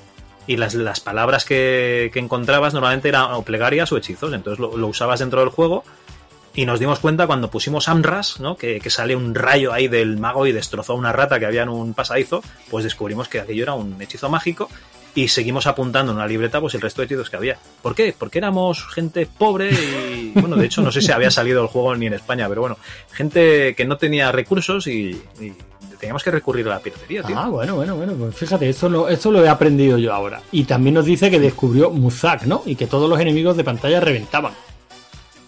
Hostia, yo es que no, no me lo pasé el, el Dark Earth. Eh, creo que nos quedamos bastante, bastante al principio, cuando jugamos en su época. Y a día de hoy, me tendría que poner con muchísimas ganas porque eso es un pozo de horas. Bueno, pues, la gran mayoría de estos juegos lo son, ¿no? Ya te digo, bueno, oye, que a mí me picó el gusanillo después de esto y me acaba el Dungeon Hack, que es una especie de Eye of the Beholder roguelike, ¿no? En el que generas un- una mazmorra, cada vez es una mazmorra diferente y, y, bueno, tienes X niveles y cuando llegas al final se acaba el juego. Y gracias a, a esta capsulita con Ferergon, pues me he pasado el Dungeon Hack, que en su época, pues tampoco me lo había pasado. Bueno, pero es que tú no estás bien, Javi, ya te, ya te lo he comentado en alguna que otra ocasión. Yo también te quiero. Vale, Alfonso Díaz nos dice que, por cierto, lo habéis comentado de pasada, pero el Pool of Radiance hubiera merecido más detalle. Hay tantísimos juegos, Alfonso, que hubieran merecido, merecido más detalle. Bueno, nos han dicho mucho que en lugar del, última 8 teníamos que haber dicho los últimas 7 y que eh, nos hemos dejado juegos tan buenos como La Sombra sobre Riva. Claro, La Sombra sobre Riva es una tercera parte de una trilogía de juegos alemanes que aquí sí que salió en español, pero yo creo que bastante tarde, en versión de compact disc. Mm, Yo este no jugué en, en su época, así que tengo ganas de probarlo. Y luego también nos han empezado a comentar otros juegos, pues ya de la época del Baldur, ¿no? Que, eran para Windows. Y claro, la idea era sacar juegos de la época de, de MS2 y tener en cuenta que Ferergon empezó con Amiga, o sea que realmente nos íbamos a finales de los 80, principios de los 90, eh, casi todos los juegos. Hombre, metemos el Fallout, que es del 97, pero es que lo raro es que en el 97 saliese un juego tan grande como Fallout en, en MS2, o sea, es, es casi un, un milagro, porque cuando salió Windows 95 ya se- lo que son desarrollos que estaban abiertos, pues sí se acabaron para, eh, para MS2, pero el resto ya todo el mundo yo creo que se fue a Windows. Sí, bueno, la verdad es que en este tipo de listas siempre hay muchos títulos que se quedan fuera y, y es de agradecer que, bueno, que añadan sus ideas, ¿no? Porque muchos de ellos Sí, no han sí, sí. entrado por el motivo que sea, pero otros directamente por desconocimiento, ¿no? Pero bueno, también nos han llegado comentarios que como que hemos utilizado la palabra top, habiendo palabras en castellano que, no sé, Bueno, eso fue cuando subimos el artículo a Meneame, que pusimos top 10 de videojuegos de, de, bueno, de CRPG para, para ordenador y nos dijeron que en lugar de top que teníamos que haber usado pues una expresión como lo- lo- los mejores o los más grandes. Claro que sí, etcétera. y tienen toda la razón. Es muy top. Felipe San Agustín nos dice que escuchar este podcast ha sido casi un sueño hecho realidad para todos los que leíamos y coleccionábamos aquella revista. Y que gracias por traernos de vuelta al gran Ferergon. Pues hombre, yo creo que para todos los que leíamos esa sección este juego ha sido un sueño. Pero bueno, que a Ferergon ya hace tiempo que lo habíamos traído, ¿eh? O sea, de hecho se le entrevistó en Mazmorrados, ¿no? Sí, tanto. Si no lo habéis escuchado, buscad en Mazmorrados, que me parece que hay tres programas o cuatro. En, en uno de ellos pone entrevista a Federgon y, y ahí está la primera vez que hablamos con él. Que hablamos con él, efectivamente. Y esperemos que esta no sea tampoco la última. Por supuesto, eso, eso esperamos. Crams35, que vaya programazo, 10 juegazos de rol y casi 3 horas y media, vamos a la faena. Riesgo y Fortuna, gran programa. Y nos pregunta qué versión de Fantasy on Green Sleeves ponéis de fondo.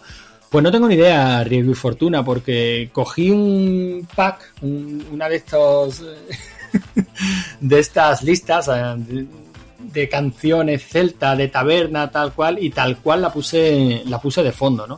Luego sí fui ajustando algunos cortes y tal para que entraran bien donde yo quería, pero realmente no es que eligiera una por una cada una de las canciones de fondo y las pinchara en determinados momentos, sino que cogí pues una lista de reproducción que duraba aproximadamente pues las tres horas que teníamos de programa, ¿no?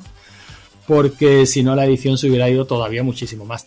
De todas maneras puedo buscarlo, ¿no? Porque tengo por ahí grabado el cuál es la lista de reproducción que, que usé y a ver si hay suerte y no y en esa lista de reproducción puedo pillar cuál es, cuál es esta versión que nos está preguntando. De, de cualquier caso, si alguien la conoce, pues que se la diga a riesgo y fortuna. Y CMDR Green nos dice que instaláis para este capitulazo que promete altas dosis de roleo. Me pongo a ello. Entendemos que se puso y deseamos que le gustara. Y nada más, Javi. Pues hasta aquí Evox. ¿Te, pare- te parece poco? No, no, ha estado, ha estado bastante bien. Hay que tener en cuenta que han sido casi dos meses de, de comentarios, ¿no? Sí, porque el mes pasado hicimos campana. bueno, bueno, campana. Sí. Eh, Pedazo de programa, pero bueno. Por eso digo. Bueno, en los comentarios de la web eh, de ms2.club tenemos en el volumen 14 el de Monkey Island con RM30. Eh, Javier de la Bahía del Juego dice que opina, como nosotros, que el final del Monkey 2 podría haber estado mejor. Ah, como- y nos dice que el Monkey vosotros, 3. como vosotros. Vale, vale, como algunos de nosotros. Y nos dice que el Monkey 3. que el Monkey 3 es muy buen juego, pero el 4, por eso de las 3D, ha envejecido fatal. Pues la verdad es que el 4 casi ni lo jugué en su día, me parece que lo instalé y tal como lo instalé lo quité. Y ya no lo he vuelto a probar, con lo cual eh, te creo. Yo desde aquí, Javi, te creo. Yo no puedo aportar nada más porque el 4 ni lo llegué a instalar. O sea, no lo he probado nunca. Eh, oye, que igual nos estamos perdiendo una maravilla, también te digo. Bueno, es cuestión de echarle un ojo a ver qué tal. José, ah, que supongo que será José Antonio Granero, dice que le ha encantado el programa y la participación de Jesús y Andreu y Maese Threepwood y que para él Monkey 1 es un poco mejor que la segunda parte y la saga más grande de Lucas. Claro que sí. Jugó al Monkey 2 por primera vez en casa de un amigo con un 286, ya que él tenía un Amstrad PC 1512 con CGA y no pudo disfrutar en su casa hasta tener un, hasta tener un 486 de X y le encantó el sistema musical y Muse. ¿Eh? ¿Recuerdas aquello que iba cambiando la musiquita según la situación? Eh, de todas maneras, yo la primera vez que escuché el Imuse, creo recordar que fue en el X-Wing. Que también lo anunciaron a bombo y platillo. Bueno, puede ser, porque además el X-Wing, como tenías la, digamos, el, el- el rato tranquilo, ¿no? Y luego entrabas en combate sí, sí, y, claro, ahí pegaba muy bien. No le gustó el final y lo de que es un sueño de resines no cuela por la mirada demoníaca del hermano de Guybrush, si es verdad que nos mira rompiendo la cuarta pared y siendo muy malo. Tuvo el Monkey Pirata en su día en disquets apuntados en Bolivic, pero su novia le regaló el Monkey Island Saga, por lo que está redimido, además de tener las ediciones especiales. El Saga es el que venía con el 1 y el 2, si no me equivoco. Actualmente está jugando al Monkey 2 con sus dos hijas de 11 y 7 años y han preferido la versión clásica a la remasterizada. Y que un fuerte abrazo. Otro para ti, José. Mira, pues mis hijos al revés, ¿eh? preferían la versión nueva. Los míos también. Los míos, en- jugando en Xbox, creo que lo comenté en el programa, que tienen la opción de cambiar de una a otra al momento. Al y vuelo. preferían las nuevas. Cosa que yo entendía perfectamente, vamos. Y no me rasgaba las vestiduras, ni, ni me arañaba, ni sufría mucho. A ver, no pasa nada. Yo para mí fue un experimento. Claro. Ellos eh, decidieron que les gustaba más el otro, a mí me gusta más el viejo, pues ya está. Oye, no pasa nada. Moisés Pomares nos dice que no nos pasa el Cobra Mission original ni de coña. Pues es una pena, ¿no? Porque nos hubiera ido de lujo para pasar el verano, ¿eh, Antonio? Pues sí, hubiéramos echado un buen rato jugando a una mano, ¿no es? Ya te digo, una mano en el ratón y otra mano en el pantalón. Ha llorado de la risa con las crónicas lozanas mientras iba al trabajo, pues, seguro que en pues este en programa este te meas. que sí. Y en el que viene puedo adelantar que también. Y opina también que el final de Monkey 2 es una fumada de Ron Gilbert y que montemos un piquete para ir a su casa a pedirle que cambie el final. Oye, como en el Mass Effect 3 era, ¿no? Es verdad, ahí fue. Qué barbaridad. Bueno, en el floppy 10, el de Javier Arevalo, un, un puto crack. Margar nos dice, muy buena entrevista, menuda enciclopedia de persona, da gusto escucharlo. Pues la verdad es que sí. En el floppy 12, el de Freemware y Rebel Act, con Juan Díaz de Bustamante, Javier de la Abadía del Juego nos dice que cuando salió el Blade trabajaba en prensa y flipaba cuando lo veía en movimiento.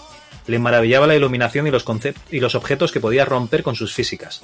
Perdía el tiempo simplemente rompiendo barriles a ver cómo lo hacían y que le parecía un portento a la altura de lo que venía del extranjero. Fue una pena que no obtuviese el reconocimiento que merecía. Pues la verdad es que sí. Y por último, en el floppy 13, el top 10 de RPG con Ferergón, VM Pajares, Gocho en Dantoine. Dantoine es la web que tenía de, juegos eh, de rol y juegos en general clásicos, David Skywalker. O sea que este personaje es VM Pajares, pero que en Dantoine se llamaba Gocho, ¿vale? En los foros de Dantoine. Si es que tenemos aquí participantes de, de la Chus que son gente muy grande, tío. David Skywalker, que, que cuando nosotros aún estábamos, yo qué sé, eh, pensando si nos instalábamos un emulador de algo o no, él hacía traducciones ya de, de juegos de Game Y Boy. ya, está- que y ya estaba haciendo sus pinitos programando emuladores de Amstrad. Como si hiciera Sí, sí. falta un emulador de Amstrad, pero bueno, él ahí estaba. ya te digo. Bueno, eh, Gocho nos dice un programa genial y divertido. Comenta que ya le vale a David meter el summoning en vez del Blood Witch, Fallout on- o Daggerfall, aunque los nombremos a todos. Pues la verdad es que sí. que vamos a engañar. Eh, decirte, Gocho, que la lista es muy subjetiva, ¿vale? Que seguramente hay juegos que no llegaron a España hasta años más tarde, que merecían estar en esa lista y no están por eso. O sea, lo que hemos comentado un poco antes. Y que si, Y nos dice y que que si puestos se graba el programa dentro de tres meses, yo estoy seguro que salen otros 10. Aunque alguno coincidiría, pero se- seguro que salen otros 10. Muchos.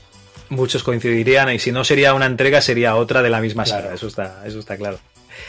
Eh, puestos a recomendar castañas, nos trae un tapado de esos que solo jugaron cuatro gatos, el Legends of Valor. Unos meses posterior al Ultima Underworld, pero, eh, ¿has visto? Ultima Underworld, ¿cómo coño se dice Ultima en, en inglés? Ultima Underworld. ¿Sería una cosa así? Pues no lo sé, pero yo siempre he dicho Ultima Underworld. Pero ¿cómo puedes...? Es, es Sí, sí, sí, te- Si dices Ultima, tienes que decir Ultima Underworld, ¿no? Ultima, pues será Ultima. Ultima. Ultima Underworld. Ultima Plus. Underworld. Bueno, pero en las mismas 3D en tiempo real. Un juego imposible de acabar sin cargadores. Al menos con sus 12 años. ¿eh? Al menos con sus 12 años, o sea, cuando jugaba con 12 años, siempre moría de sed, hambre o de dos guantazos. Pero con un mapa inmenso desarrollado en una ciudad y sus subterráneos, con sus misiones, sus gremios, personajes personalizables, y a pesar de las horas de que le echó, pues inacabable tiene el honorable mérito de haber inspirado el Elder Scrolls Arena, que ha acabado en saga, así que algo sacamos. Oye, pues inspiró el Elder Scrolls una maravilla de juego. Bueno, pues oye, a mí me han entrado ganas de echarle un ojo, ¿eh?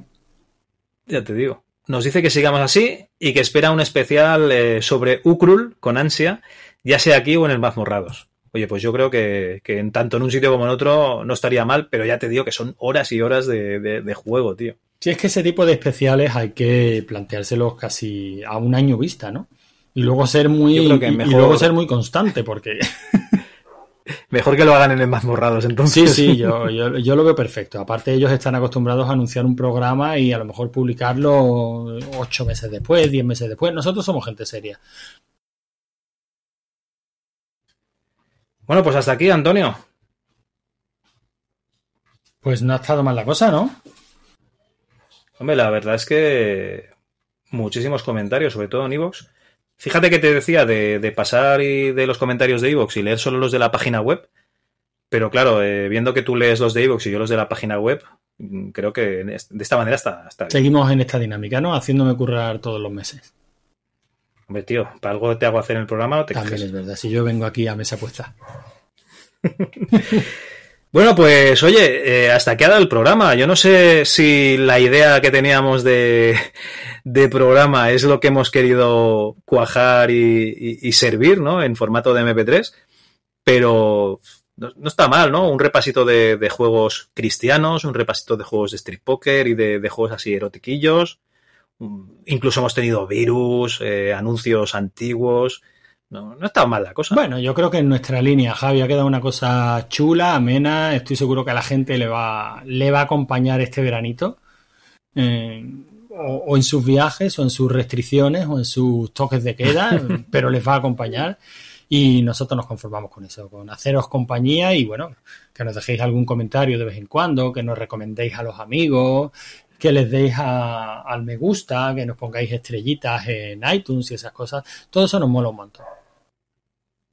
Y nada, decir que si podemos por temas vacacionales y tal, eh, intentaremos hacer la segunda edición de- del concurso de MS2, un día de estos, y sobre todo pediros que el mes que viene, que vamos a hacer este, yo no lo llamaría ni especial ni nada, simplemente que vamos a celebrar que el PC cumple 40 años, pues si nos hacéis llegar vuestras experiencias o alguna anécdota, eh, pues que yo creo que puede quedar una cosa muy chula, ¿no? Pues para compartir entre todos la, afición a nuestro sistema. Pues si te fijas, Javi, ya que has abierto esa puerta, creo que hemos escuchado en muchísimas, muchísimas, muchísimas, muchísimas ocasiones en muchos podcasts clásicos, hablando de videojuegos clásicos, eh, la primera vez que un microordenador entró en la casa de los oyentes.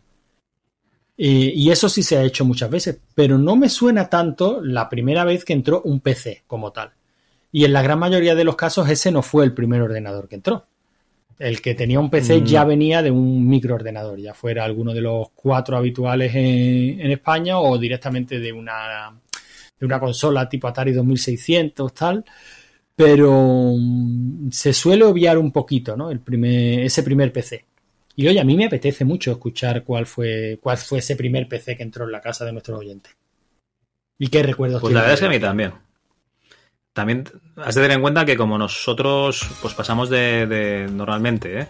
de, de, lo que es el Windows a, a, Linux, ¿no? La gente que se fue a, a Apple pues ya tiene otro sistema de, completamente diferente.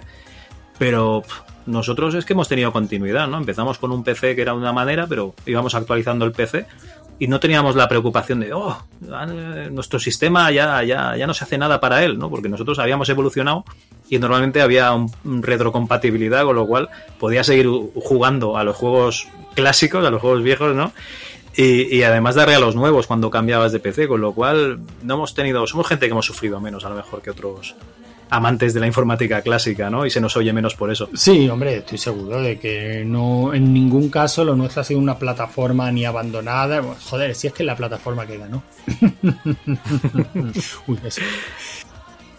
Eso lo edita, Javi, en fin, que no queremos herir susceptibilidad. Sí, sí, luego, luego lo quitan edición, no te preocupes.